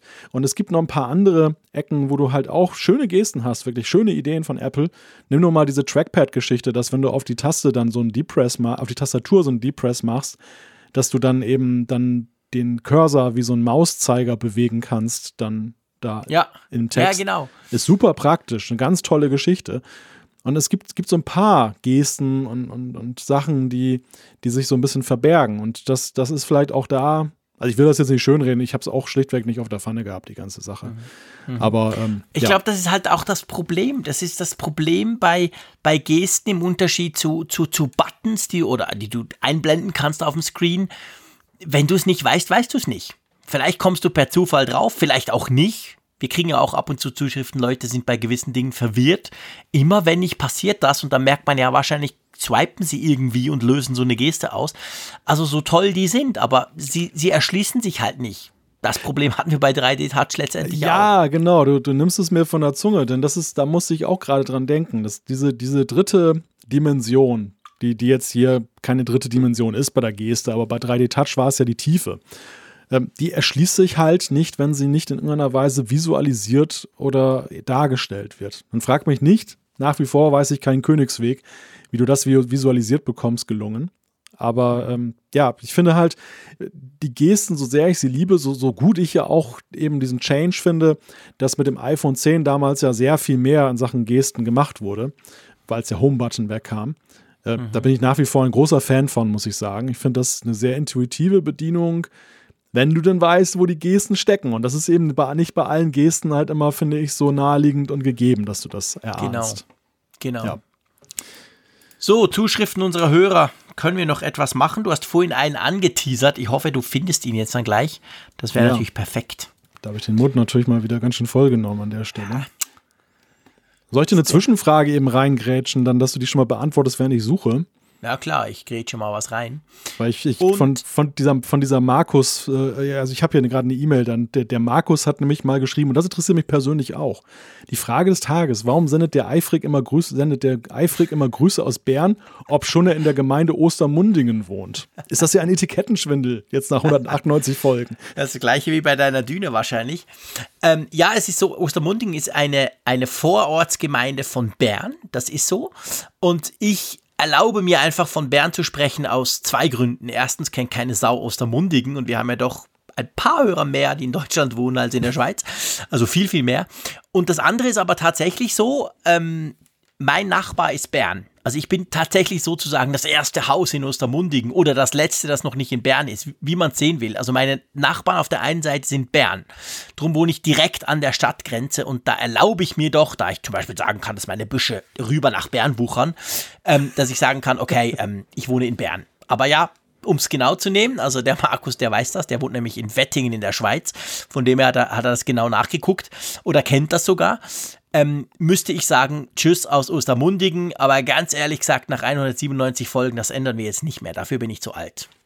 Ich habe mich auch nie getraut, das zu fragen. Mir ist das damals aufgefallen, als ich dir das erste Mal was in die Schweiz geschickt habe per Post. Du traust dachte, dich nicht, gewisse Dinge zu fragen. Was denn ja, ich, ich weiß, ja, ich wusste nicht, ob das nicht vielleicht ein sensibles Thema bei dir ist. Dass, dass du mal vorgibst, du kommst aus Bern und dann ist ja, das so ein ganz anderer Themen Ort. kannst du mit mir besprechen, lieber Malte. Meine Güte. Na gut. Nee, nee, also ich habe da, hab da keine Berührungsängste. Also ich muss mich ja. da nicht mit fremden Federn schmücken. Ich bin, lass mich mal kurz rechnen. Ja, ich bin schon ein alter Sack. Ich habe rund 20 Jahre in Bern gelebt. Also von dem her gesehen, ja, ich bin jetzt 46, okay, nicht ganz die Hälfte meines Lebens, aber fast. Also von dem her, denke ich, kann ich das so tun, ohne dass ich allzu viel Mist erzähle. Aber wenn wir es ganz genau nehmen, da stimmt das. Da wohne ich tatsächlich in Ostermundigen, direkt an der Stadtgrenze zu Bern. Also sagen wir einfach mal, du bist Berner ehrenthalber und dann ist ich das. Ich bin sowieso Berner. Ich meine, der Kanton ja. heißt ja auch so, also das Bundesland, wenn du so willst bei euch. Okay. ist ja der Kanton ja. Bern. Also kann ich sowieso ja. sagen, ich bin Berner. Das, das stimmt sowieso. Aber ich bin vielleicht ganz genau genommen nicht ein Stadtberner, sagen wir es mal so. Aber coole Frage, Markus. ja, ja, ja, sehr, sehr gut aufgepasst und äh, da haben wir nach 198 Folgen endlich mal jetzt Klarheit reingebracht. In hast du Geschichte. endlich mal, weißt du, du darfst dieses ah, puh. Dreieinhalb Jahre nicht getraut zu fragen. Eines der größten Rätsel dieses Apfelfunks ist geklärt. Meine Güte, dann lässt er die ganze Spannung jetzt weg in Zukunft. Ja, muss ich mir neue Fragen suchen. ich habe aber in der Zwischenzeit die Zuschrift gefunden, über die wir sprechen wollten. Ich staune, ich staune, mein Lieber. Du hast die Frage vorgelesen, die andere, hast mit ja. mir drüber gequatscht, hast dich sogar geoutet, dass du die Frage nie zu stellen gewagt hast. Und gleichzeitig kannst du suchen. Also so multitaskingfähig bin ich wirklich nicht. Ich kann immer nur eines einigermaßen. Zum Beispiel sprechen. Aber dann alles andere muss dann hinten anstehen, leider. Aber das kannst du gut, insofern. Ja, ja, das kann ich gut. Das ist meine Kernkompetenz. Das sage ich auch immer. ich kann nicht viel, aber ein paar, paar kleine Dinge kann ich und sprechen gehört definitiv dazu. Ach, so, aber jetzt, schieß mal los mit der Frage. Genau, jetzt äh, hast du gerade dein Licht aber unter den Scheffel gestellt. Der, der, Marc, der Marc hat uns geschrieben zur aktuellen Umfrage und das fand ich insofern interessant. Er schreibt, ich bin Arzt und eure aktuelle Umfrage muss etwas ins rechte Licht gerückt werden. Hm. Nebenbei gesagt, er hat dann auch das so ein bisschen Augenzwinkern mit Klugscheißer-Modus an dann eingeleitet. er schreibt, die täglichen Kalorienziele auf der Apple Watch sind nicht so ohne weiteres miteinander vergleichbar. Der Kalorienverbrauch, der von der Apple Watch berechnet wird, ist in hohem Maße abhängig von, von Alter, Geschlecht und vor allem den Körpermaßen, also Größe und Gewicht. Je mehr Muskelmasse, desto mehr Kalorien werden pro Einheit Bewegung oder Aktivität verbraucht. Wenn mein fünfjähriger Sohn 100 Meter läuft, verbrennt er natürlich viel weniger Kalorien, als wenn ich das, als wenn ich das mache. Daher werden die Ergebnisse der Umfrage, ohne die Besonderheiten der Teilnehmer zu kennen, nicht besonders viel Aussagekraft besitzen. Also erstmal herzlichen Dank, Marc, für diese, diese Einschätzung. Das, das ist äh, super. Hat mich natürlich so ein bisschen frustriert, muss ich dir sagen, ne? weil ich habe dann festgestellt, also der, wenn ich mehr Kalorien verbrauche, bringt es aber trotzdem weniger, als wenn der Fünfjährige das macht. Das heißt, meine 350 sind eigentlich lächerlich, oder? Ja, gut, das sind sie sowieso. Achso, okay. ähm, ja, ja, ja, nee, das ist natürlich so. Ich meine, man darf, also man darf ja sowieso die ganze Geschichte nicht für, für bare Münze oder für allzu bare Münze nehmen. Ich glaube, gerade bei diesem, bei dieser Fitnessgeschichte, da spielt eben noch viel rein und das ist vielleicht auch ein bisschen anders als die Gesundheitsfunktion, die ja dann da inzwischen dazu kam, bis hin zum GEKG und so. Die sind ja vergleichbar, aber ähm, bei, bei diesen Fitnessberechnungen oder, oder was er da quasi rausfindet oder was er dir da anzeigt, wie toll du da unterwegs bist, das, da, da spielt tatsächlich ganz viel rein. Alter ist sicher ein super wichtiger Punkt, das sehe ich bei meinen Kindern. Ich will schon lange mal eine Apple Watch meinem Sohn anziehen, dem Älteren. Also beide. Ich habe, die sind ja 8 und 10 und die rennen unendlich viel rum. Also ich glaube, das wäre der Hammer, wenn ich das machen würde. Da würde die Uhr zerspringen vor Schreck. Ähm, von dem her gesehen, ähm, ja, das gibt ganz viele Faktoren, die da reinspielen. Es geht eigentlich nicht um diese nackte Zahl oder um diesen Ring da. Das ist schon so. Aber wir Menschen sind ja einfach gestrickt. Wir lassen uns ja von einfachen Dingen eigentlich überzeugen. Und zumindest bei mir weiß ich das. Ich bin ein total fauler Sack. Aber diese Ringe reichen schon, dass ich ab und zu denke, ja, hm, ah, Mist, jetzt musst du vielleicht doch schnell mit dem Fahrrad noch oder so. Also von dem her eigentlich alles okay, oder? Ja, ich glaube, das ist der Punkt. Das ist eine abstrakte Zahl. Und äh, sie motiviert eher zu Tendenzen, dass du einfach sagst, so auch diese Sache mit dem Wettbewerbsgedanken. Ich, ich muss mehr machen, ich will gewinnen, das und dann bewegst du dich mehr ungeachtet der Frage, ähm, ob das jetzt bei dir jetzt mehr bringt oder weniger bringt. Es bringt ja immer was, wenn du dich mehr bewegst und das ist jetzt ja. schon die tolle Sache und das ist, glaube ich, der Kerngedanke. Ich glaube, das ist genau der Punkt und, und mit den Zahlen selber sollte man nicht rumpausen, die bedeuten eigentlich nichts. Ah, puh. Auch wenn ich das natürlich immer mache. Ja, ich wollte gerade sagen, das gebe ich gerne und offen zu. Du sag mal, ich weiß ja nicht genau, was heute los ist mit diesem Apfelfunk, aber wir verquatschen uns dauernd in verschiedenste Richtungen und ich schätze das unglaublich. Ich hoffe, unsere Hörerschaft macht da auch mit. Ich glaube schon. Aber ähm, das ist das Schöne, dass wir uns die ganze Zeit irgend in eine ganz andere Richtung verquatschen, als wir eigentlich vorhatten. Aber wenn ich jetzt so auf die Uhr gucke, die auch tickt, auch bei uns, mein Lieber, ähm, würde ich sagen, eigentlich okay, oder? Man könnte diese Folge 198 langsam zu einem Ende bringen, oder? Klar, also unser Soll ist ja immer so die 1,30. Ich glaube, wir liegen drüber. Ja, ja, ganz leicht, eine Viertelstunde oder so. ja, ganz leicht liegen wir drüber, genau. genau. Ähm, also ich, äh, ich, will dich da nicht, wir können noch problemlos drei Stunden weiter quatschen, uns würde noch genug einfallen. Ja, auch wenn wir eigentlich lustigerweise heute, wir haben ja zusammen gechattet, wir sind ja sozusagen immer verbunden und dann haben wir so am Mittag gesagt, du, das war ja eine unglaublich langweilige Apple-Woche eigentlich, aber dafür, äh, wir, wir waren jetzt nicht still und haben die Uhr laufen lassen, oder? Also wir hatten keine Schwierigkeiten, glaube ich, äh, die Sendung zu füllen, sondern ganz im nee. Gegenteil. Wie du schon sagst, wir könnten noch viel, viel weitermachen, aber ich finde auch, es ist ein guter Punkt, Bye-bye zu sagen. Mr. Butterfly. Genau, bye bye Butterfly. Und wir machen nächste Woche weiter. Dann natürlich mit dem super Ange... Weißt du, das muss ich jetzt noch schnell sagen, es spielt sowieso keine Rolle mehr. Weißt du, was ich morgen für ein Paket kriege? Ja, erzähl. Es hat ein Apple-Logo drauf. Ist nicht, ist nicht sehr groß und es ist für Apple-Verhältnisse auch nicht so teuer. Lass mich raten. könnte das wohl sein? Könnte das Smart Battery Pack sein. Mensch, du kennst mich einfach zu gut. Genau das ist es. Aber ich, ich, Ich- ich habe noch eine viel größere Überraschung für dich. Äh? Ich krieg morgen auch ein Paket. Weißt du, was da drin ist? Nee. Es hat ein Apple-Logo drauf. Aber nicht etwa das Smart Battery Case, oder? Ja, ja. Nein! Echt?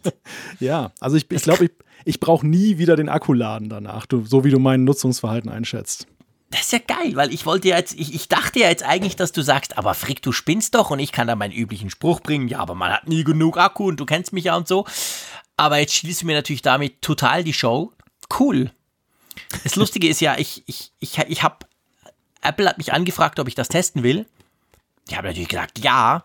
Dann war es aber irgendwie gerade am Montag irgendwie noch nicht in diesem Testerpool. Und du kennst mich ja, ich bin ja, Ja. furchtbar ungeduldig.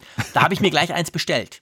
Ach, Und heute hat mich jetzt Apple angefragt, wann sie mir es denn zuschicken können. Da habe ich gesagt, ja, ähm, zwei brauche ich nicht, danke, nice try, aber ich habe mir jetzt tatsächlich eins gekauft. Ja. So ernst nehme ich das Thema Akku, nur um das einfach mal zu sagen. Also das ist nicht irgendwie just for fun, sondern ich brauche das Teil wirklich, weil jetzt aktuell um Viertel vor zwölf am Mittwochnacht habe ich noch auf meinem armen iPhone, ja, das sind nur noch 19 Prozent, das geht ja gar nicht.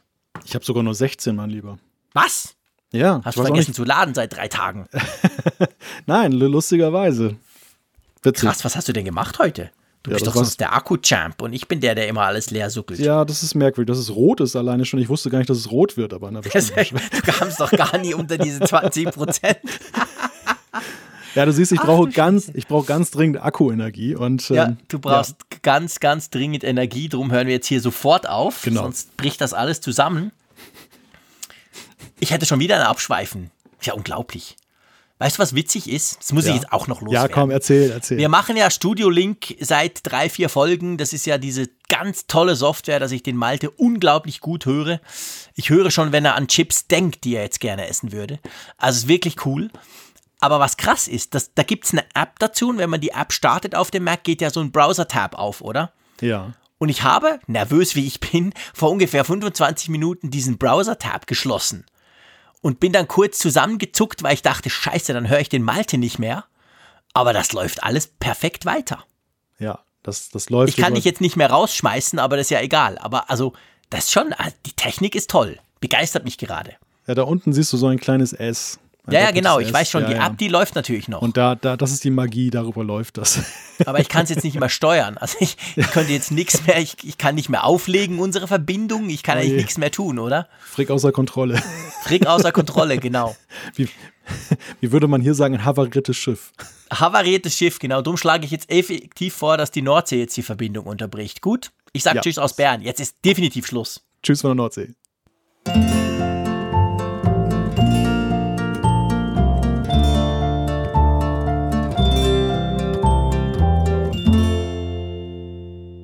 Auf Empfang mit Funkgerät, der App zum Apfelfunk. Lade dir jetzt Funkgerät für iOS und Android kostenlos im App Store und bei Google Play.